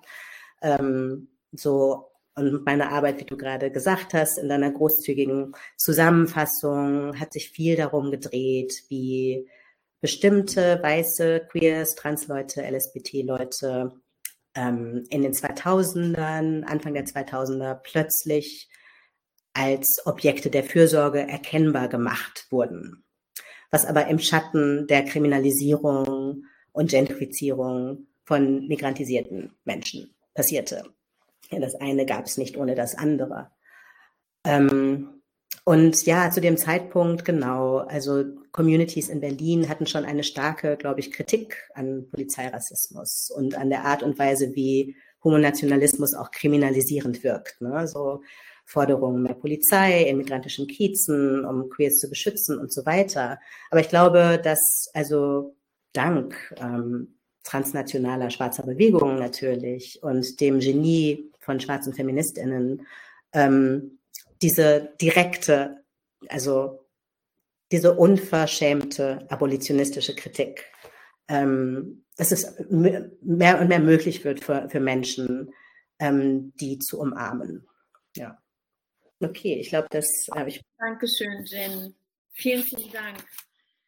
Ich finde, dass für Abolition Health deine Arbeit ist so grundlegend jetzt schon auch mit dem Vortrag und dem Projekt und natürlich auch, was du meintest mit ähm, der Kritik an der Konstruktion, aber auch der Schaffung von diesem der Figur der Intensivtäter. Ich gehe da mal dazwischen als Moderatorin. Ähm, ja, vielen, vielen Dank euch beide. Ähm, Jean, vielen, vielen Dank für diesen wahnsinnig tollen Vortrag, der so ganz viele äh, Verästelungen ins Gehirn gebracht hat. Und vielen Dank, ähm, Vanessa, nochmal für deine ähm, wie soll ich sagen, Gespräch hast du gesagt, also für, für manche Unterfütterungen vielleicht nochmal, das fand ich irgendwie total super. Ähm, ich würde jetzt ähm, nochmal tatsächlich ähm, alle einladen wollen, ähm, die Frage, also eine Frage zu stellen. Ähm, genau, vielleicht ist noch irgendwas unklar geblieben oder ähm, äh, also die beiden haben ja auch viele Einladungen gemacht, ähm, in die Diskussion zu gehen. Ja, das Format ist ja immer nicht so ein ganz einladendes und jetzt hier nochmal weniger, weil man das irgendwie da hineinschreiben muss. Ist aber vielleicht für manche Menschen auch irgendwie angenehmer, ähm, weil man dann ähm, nur schreiben muss. Ja, aber deshalb jetzt nochmal an alle ähm, die Einladung, äh, eine Nachricht in oder eine Frage in den Chat zu schreiben, eine Anmerkung, ähm, eben wie gesagt, wenn auch was unklar geblieben ist, ähm, wenn irgendwas im Gehirn noch rattert, wenn ihr jetzt noch irgendwo einhaken wollt, wo die beiden ähm, da ganz viele Anregungen gegeben haben. Sonst ähm, würde ich sagen, also genau, zum einen irgendwie gibt's ja immer noch die Aufforderung von oder die Einladung von Jean an dich, Vanessa, irgendwie sozusagen nochmal zu deinen eigenen Fragen was zu sagen. Ähm, genau, das ähm, äh, könnten wir sonst nochmal den Ball zurückspielen. Mm, und zum anderen, ähm, genau, ich finde, ähm, was jetzt nochmal so super deutlich geworden ist in deinem Vortrag auch, dass ähm, Corona insofern auch nochmal sowas verdichtet hat, weil das, was als Sicherheit gilt, überhaupt polizieren ist. Ja. Also ich finde, das ist jetzt auch nochmal irgendwie ähm, durch die Beispiele, die du gebracht hast, ähm, äh, super deutlich geworden, dass eben Sicherheit überhaupt nicht irgendwie eine soziale Sicherheit ist, eine affektive Sicherheit, eine reparative Sicherheit, sondern eben Sicherheit ist gleich polizieren. Ähm, mm, Genau, und was ich auch nochmal super fand, war die Vielfältigkeit von karzeralen Strukturen eben auch aufzuzeigen. Mm, ich glaube, was in meinem Kopf jetzt nochmal so ein bisschen so, ähm, ja, sich als Frage formuliert. Ähm, du hast zum Schluss, Jean, jetzt nochmal gesagt, ähm, du, du freust dich so, dass jetzt ähm, viele Bewegungen auch den Sprung zu abolitionistischen Politiken wagen. Ähm, ich glaube, daran schließt sich so ein bisschen die Frage an, ähm, wie in den Praxen die Gleichzeitigkeit, das vielleicht strategischen Bezugnahme auf diese Form von Staatlichkeit und abolitionistischen Praxen ob das möglich ist, ob das sinnvoll ist, ähm, ob das überhaupt geht. Und ich, der Hintergrund ist so ein bisschen so, ich finde, wenn man dann nochmal so über abolitionistische Formen von Gesundheitscare nachdenkt, dann, ähm, dann habe ich mich jetzt ein bisschen gefragt, ob die Frage nicht von so anderen, also von so Praxen wie zum Beispiel Casa Qua in Berlin, ähm, ob das nicht irgendwie nochmal auch die Gefahr beinhaltet, dass bestimmte Prekarisierungstendenzen und Auslagerungstendenzen und sozusagen eine Verdichtung von Care-Arbeit, von migrantisierten, rassifizierten, queer of color ähm, Menschen, ob sich das nicht nochmal irgendwie verdichtet. Deshalb ist so ein bisschen die Frage, ähm, ob es eine Gleichzeitigkeit braucht von dem Leben von abolitionistischen Praxen und in irgendeiner Form, ich will gar nicht sagen strategische Bezugnahme auf den Staat, aber eher so eine strategisch abfedernde Bezugnahme, so dass ähm, ja jetzt ganz platt würde ich sagen, alles nicht noch schlimmer wird und nicht noch gewaltvoller. Das wäre eine Frage an euch beide. Ja, und ich glaube, das ist eine Frage, die immer wieder kommt, ähm, also in Diskussionen zu Mutual Aid, aber auch in Diskussionen zu Abolition. Und ich denke, dass ähm, also die allermeisten Leute so eine so eine mehrstrangige Strategie fahren. Und zwar natürlich den Staat nicht ähm, irgendwie ganz zu verlassen, sondern natürlich den Staat auch zur Rechenschaft weiterhin zu ziehen. natürlich ähm, brauchen wir die Kohle für Gesundheit statt fürs Militär, ja. Ähm, und gleichzeitig aber auch zu gucken, wo kriegen Leute tatsächlich die Sachen, die sie nähren und am Leben erhalten, ja. Ähm, und ich denke mal ganz krass, also direkt ähm, am verständlichsten ist das natürlich, wenn wir uns auf, jetzt mal erstmal auf die Polizei konzentrieren, ähm, wo so viel Energie über die Jahre und Jahrzehnte, ich weiß noch, äh, London in den frühen 2000ern, die ganze Trans-Szene war irgendwie daran involviert, die Polizei zu reformieren, ja? denen beizubringen, dass sie doch die richtigen Pronomen benutzen müssen und so. Hat sich etwas verändert an der Kriminalisierung von Transleuten of Color? Nein. Ja, vielleicht wird hin und wieder das richtige Pronomen während einer Festnahme benutzt.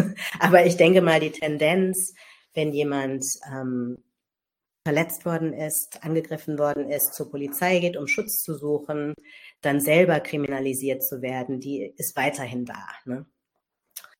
Ähm, und ähnliche Kritiken werden ja oft so an Mutual Aid Projekten gemacht, ne? so nach dem Motto, ja, ihr kümmert euch und füttert Leute und das heißt, dass der Staat es dann jetzt nicht mehr machen muss.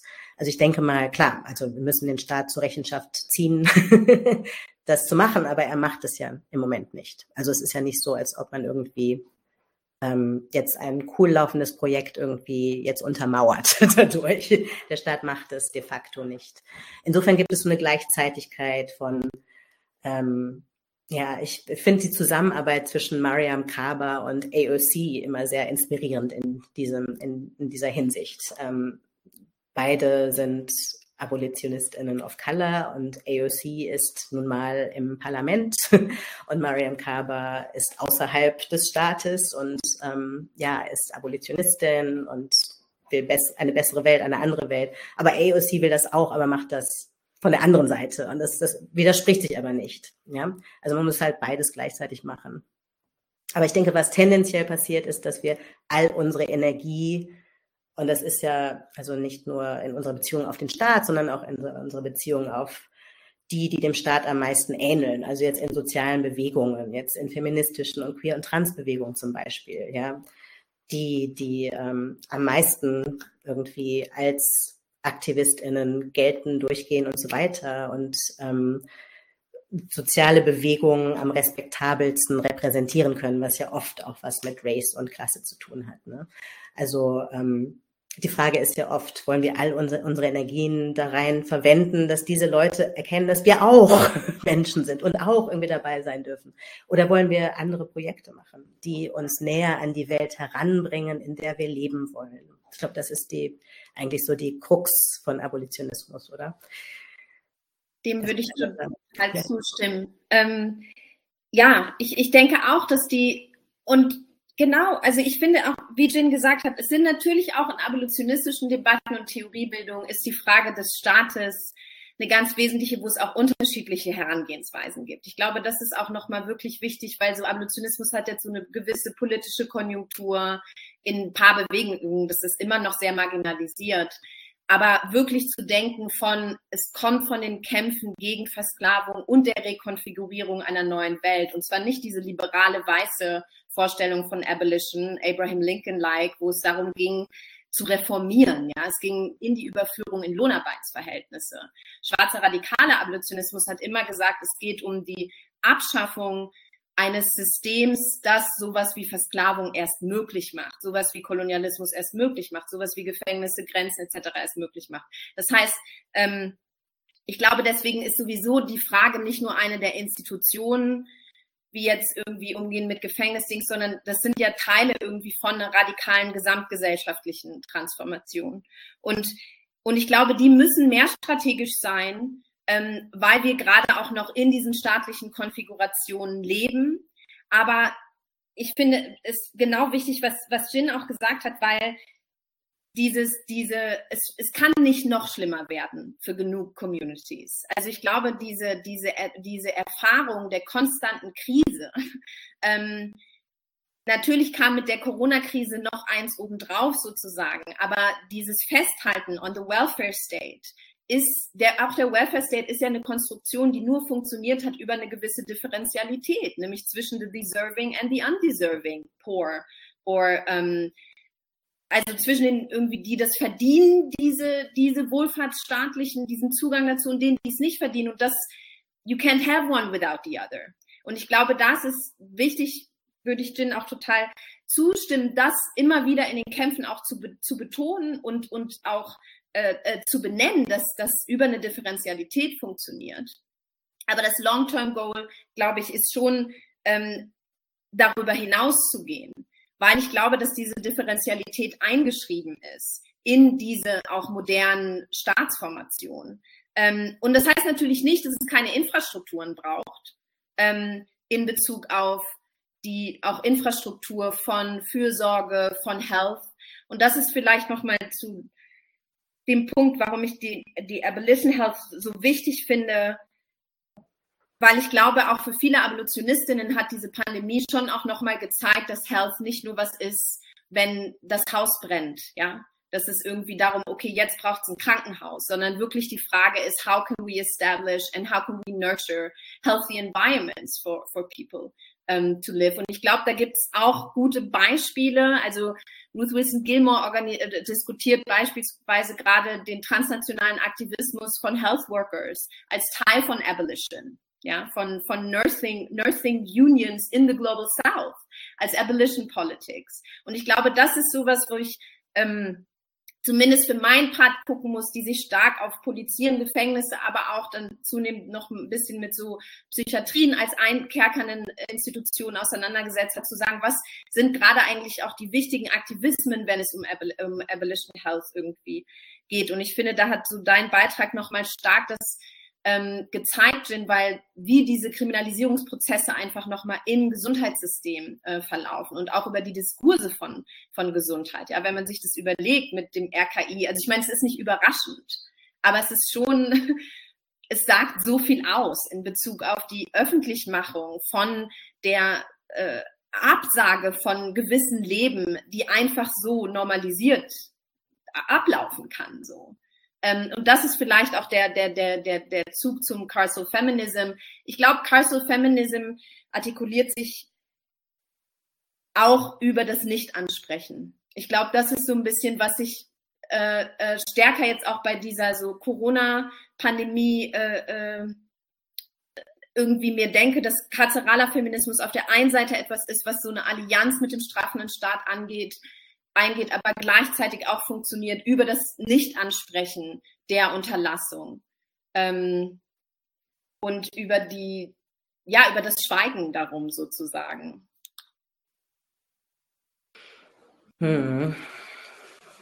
Ja, es ist schon interessant, wie, also, wie wenig über, über Gesundheitsrassismus in Deutschland geredet wird, ja, oder wenn, dann wieder nur in, als, als disziplinierende und kriminalisierende ähm, Geste, ne? Also, ja. Ja, danke, Vanessa. Ich könnte dir stundenlang zuhören. Ich dir ja. Genau, ich glaube, es geht mehreren so. Ähm, genau, wir haben aber eben jetzt eigentlich nur noch vier Minuten auf meiner Uhr. Ähm, genau, ich habe irgendwie das Gefühl, dass es vielen Leuten im Publikum auch so geht, dass sie sich denken, alle wollen euch zuhören. Und ähm, genau, niemand möchte noch eine Frage stellen, aber wir müssen eine Frage stellen, sonst können wir den beiden nicht mehr zuhören. Deshalb jetzt ähm, noch die letzte Möglichkeit, eine Frage zu stellen, sie in den Chat zu tippen. Ich habe extra in meinem PowerPoint ein österreichisches Beispiel noch genommen. Ja, und ich meine, es ist ja jetzt nicht so, dass ähm, da die Differenzen zwischen Deutschland und Österreich so unterschiedlich wären. Ne? Also wenn es irgendwie um ähm, genau ähm, Rassismus und den karzeralen Staat geht, ähm, äh, genau gibt es ja aus dem Land auch viel zu sagen und auch viele widerständige Praxen dagegen. Österreicher waren teilweise schneller als die Deutschen mit den Sachen, die ich unter, untersucht habe. Ja. Okay, aber offensichtlich ist es so, dass sich niemanden, also entweder arbeiten jetzt die Köpfe noch ganz lange und ähm, genau, oder es gibt jetzt irgendwie eine Scheu, eine Frage zu stellen. Ja, dann ähm, würde ich jetzt nochmal sagen, habt ihr noch irgendwie das Bedürfnis nach einem Schlusswort? Tin, du hast so angesetzt. Also ich glaube, das, was Vanessa gerade gesagt hat, also diese Verknüpfung mit, mit Umweltrassismus, aber auch ähm, so mit den, mit den Räumen, die uns bereits, bereits jetzt zur Verfügung stehen. Ich glaube, das ist so, darum geht es ja bei präfigurativem Aktivismus und präfigurativer Theoriebildung. Ähm, wie können wir die Welt, die wir haben wollen, bereits jetzt in auch den kleinsten Räumen eigentlich beginnen. Da würde mich mal interessieren, ja, wie das bei euch aussieht, ähm, in euren Instituten oder anderen Orten, wo ihr euch aufhaltet. Ähm, wie seht ihr das ähm, in Bezug auf Corona, Sicherheit oder soziale Gerechtigkeit im weiteren Sinne? Vielleicht können alle irgendwie ein Wort oder einen Gedanken im Chat lassen und wir lesen die dann vor, einfach so als Abschluss. Mhm. Muss nichts, nichts ähm, tierisch Tiefes sein, kann irgendwie vielleicht nur ein Wort sein oder wo, wo seid ihr? mm. Also ich, ich will das auf jeden Fall aufgreifen, weil ich finde, das ist tatsächlich irgendwie ein super ja, Übergang zwischen der Veranstaltung jetzt und ähm, dem ja, Weg nach Hause, wollte ich schon sagen, oder dem Weiterdenken. Genau, also ähm, ähm, deshalb die Bitte an alle jetzt nochmal das reinzuschreiben, ähm, genau wo, in welchen Praxen sind denn ähm, die Leute, die jetzt hier ähm, in den TeilnehmerInnen, ähm, in dem TeilnehmerInnen-Stream sind. Und dann würde ich aber noch gerne eine Sekunde ähm, die ähm, ähm, Frage von Zoe Steinsberger aus, ähm, aufnehmen. Aber ich lese das vor. Die, die Jean Haritavon, sorry, vielen lieben Dank Ihnen für den extrem eindrucksvollen Vortrag und die vielen Zusammenhänge, die Sie aufgezeigt haben. Und liebe Vanessa Thompson, vielen Dank für den Kommentar. Und jetzt eine Frage an dich, Vanessa, ganz direkt. Können Sie noch einmal ausführen, was Sie mit karzeralem Feminismus begreifen an einem Beispiel? Ich würde das nur ganz kurz machen. Also eigentlich der Begriff selbst geht auf Elisabeth Bernstein zurück, die sich angeschaut hat, wie gewisse feministische Bewegungen eine Tendenz weghaben oder auch Theoriebildung eine Tendenz weghaben äh, oder weggehen langsam von Fragen um Gerechtigkeit und hingehen zu äh, Forderungen nach Strafe. Also vor allem in Bezug auf ähm, äh, äh, sexualisierte Gewalt, oder auch ähm, häusliche Gewalt, die ja oft auch zusammengeht, dazu sagen, ne, wir müssen uns einsetzen, wir müssen praktisch den Staat anfordern, dass er das mit vor allem dem Strafrecht sanktioniert.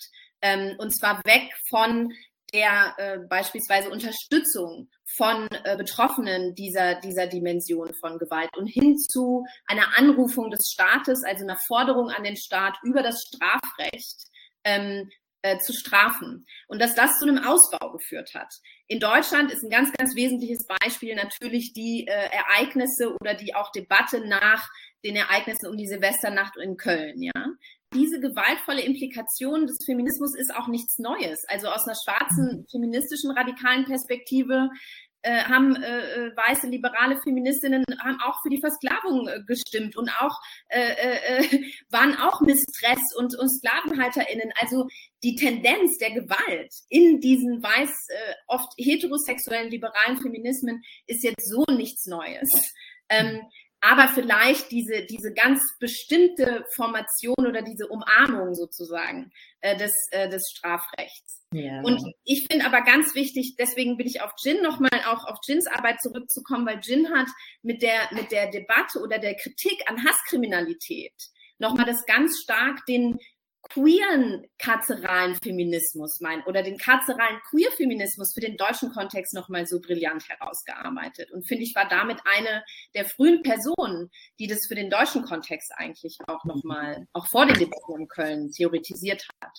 Ja, und wenn ich dem nochmal was beifügen darf, also ähm, ich finde der Lehrstuhl für karzeralen Feminismus, äh, den wir hier gerade einfordern, ähm, sollte auf jeden Fall auch ähm, in queer und trans ähm, gehen, weil diese Kritiken haben eine lange Genealogie ähm, in feministischen Kreisen, ja, ähm, wie Vanessa gerade aufgezeigt hat. Aber ich würde sagen, dass das, was ähm, in den 2000ern passiert ist, als Queers of Color und queere migrantische Stimmen sich dazugesellt hat und die, ähm, also die Gewalttätigkeit, mit der diese Kritiken oft zerschlagen wurden, dass das echt eine neue Dimension war, die auch viel mit Homophobie und Transphobie zu tun hat, wo also trotz äh, jahrzehntelanger postkolonialer feministischer Kritik, die ja auch bereits institutionalisiert ist und so weiter, dann ähm, sehr ähnliche Argumente aus Queer of Color Perspektiven sehr anders rezipiert wurden und ähm, also wenig Koalitionen fanden einfach und wenig auch institutionelles Backing auch fanden. Deswegen ähm, finde ich genau, also ich weiß nicht, ob wir uns von kataralen Feminismus, von dem Feminismus vielleicht so ein bisschen trennen müssen, um das einfach deutlich zu machen. Weil ich habe mich sehr lange auf diese Debatten bezogen, aber merkt, dass das immer wieder in so eine cis-heterosexuelle Schiene gerät, ganz schnell. Wenn man das nicht klar macht von Anfang an, dass man also dieselben Geschichten in, in LSBT, dies natürlich auch, also weiße Schwule haben das ja auch bewusst kopiert, ne, was weiße cis ähm, heterosexuelle Feministinnen gemacht haben und wie sie Mainstream geworden sind. Ne? Insofern ähm, war das ja auch kein Zufall. Okay, ja, ähm, Zoe schreibt jetzt auch nochmal direkt auf die ähm, Frage. Vielen Dank, das macht es für mich viel greifbarer. Okay, also in Anbetracht der Zeit ähm, würde ich sagen, ähm, wir hören jetzt auf. Ich will aber trotzdem noch mal irgendwie ähm, das aufgreifen, was du gesagt hast, Jean. Ähm, äh, genau, für alle, die jetzt irgendwie noch ein bisschen brauchen, damit das irgendwie sickert, weil das irgendwie auch, ähm, äh, ja, weil es einfach sehr dicht war, dann ähm, genau, können Sie, Sie, ihr uns ja immer auch noch mal irgendwie ein Feedback schreiben. Äh, genau, und dann können wir das auch an euch beide weiterleiten. ja, ich möchte mich ganz, ganz, ganz herzlich bedanken, Jean Ritterborn, bei dir für diesen wahnsinnig tollen Vortrag, ähm, Vanessa Thompson für die extrem tollen, ich weiß gar nicht, ich will gar nicht Ergänzungen sagen, ähm, Caring Umarmungen und genau, ich ähm, vielen, Dank, dass ähm, wir euch zuhören konnten. Ähm, das war total bereichernd. Ähm, ja, ähm, es ist extrem schade, dass es ähm, jetzt nicht ähm, in der Stadt Innsbruck stattfindet und ähm, genau, und wir uns jetzt noch irgendwie länger ähm, unterhalten können. Ja, aber ähm, erstmal vielen, vielen, vielen Dank ähm, für die ganz vielen Anregungen, die ihr uns alle mitgegeben habt und ähm, ja, und für euer Gespräch Gespräch und auch ähm, dem Zuschauen, ähm, wie ihr eben auch tatsächlich eine andere akademische Praxis auch in diesem Online-Format ähm, jetzt vorgelebt habt. Das ähm, finde ich auch nochmal jenseits der Inhalte auch total schön. Ja, vielen herzlichen Dank, ähm, Jean Haritaborn, vielen herzlichen Dank, Vanessa Thompson, vielen Dank an alle, ähm, die zugehört haben. Vielen Dank jetzt nochmal an Julia Tschuknal für die ähm, technische Orga und ja, dann wünsche ich allen jetzt noch einen guten Abend und einen Abend, wo all das, was wir jetzt gehört haben, irgendwie noch ähm, gut weiterarbeitet. Ja, okay. Vielen herzlichen Dank an euch und an Sie. Tschüss. Danke Gundula und Julia fürs tolle Organisieren und alle, die gekommen seid. Tschüss. Danke. Tschüss.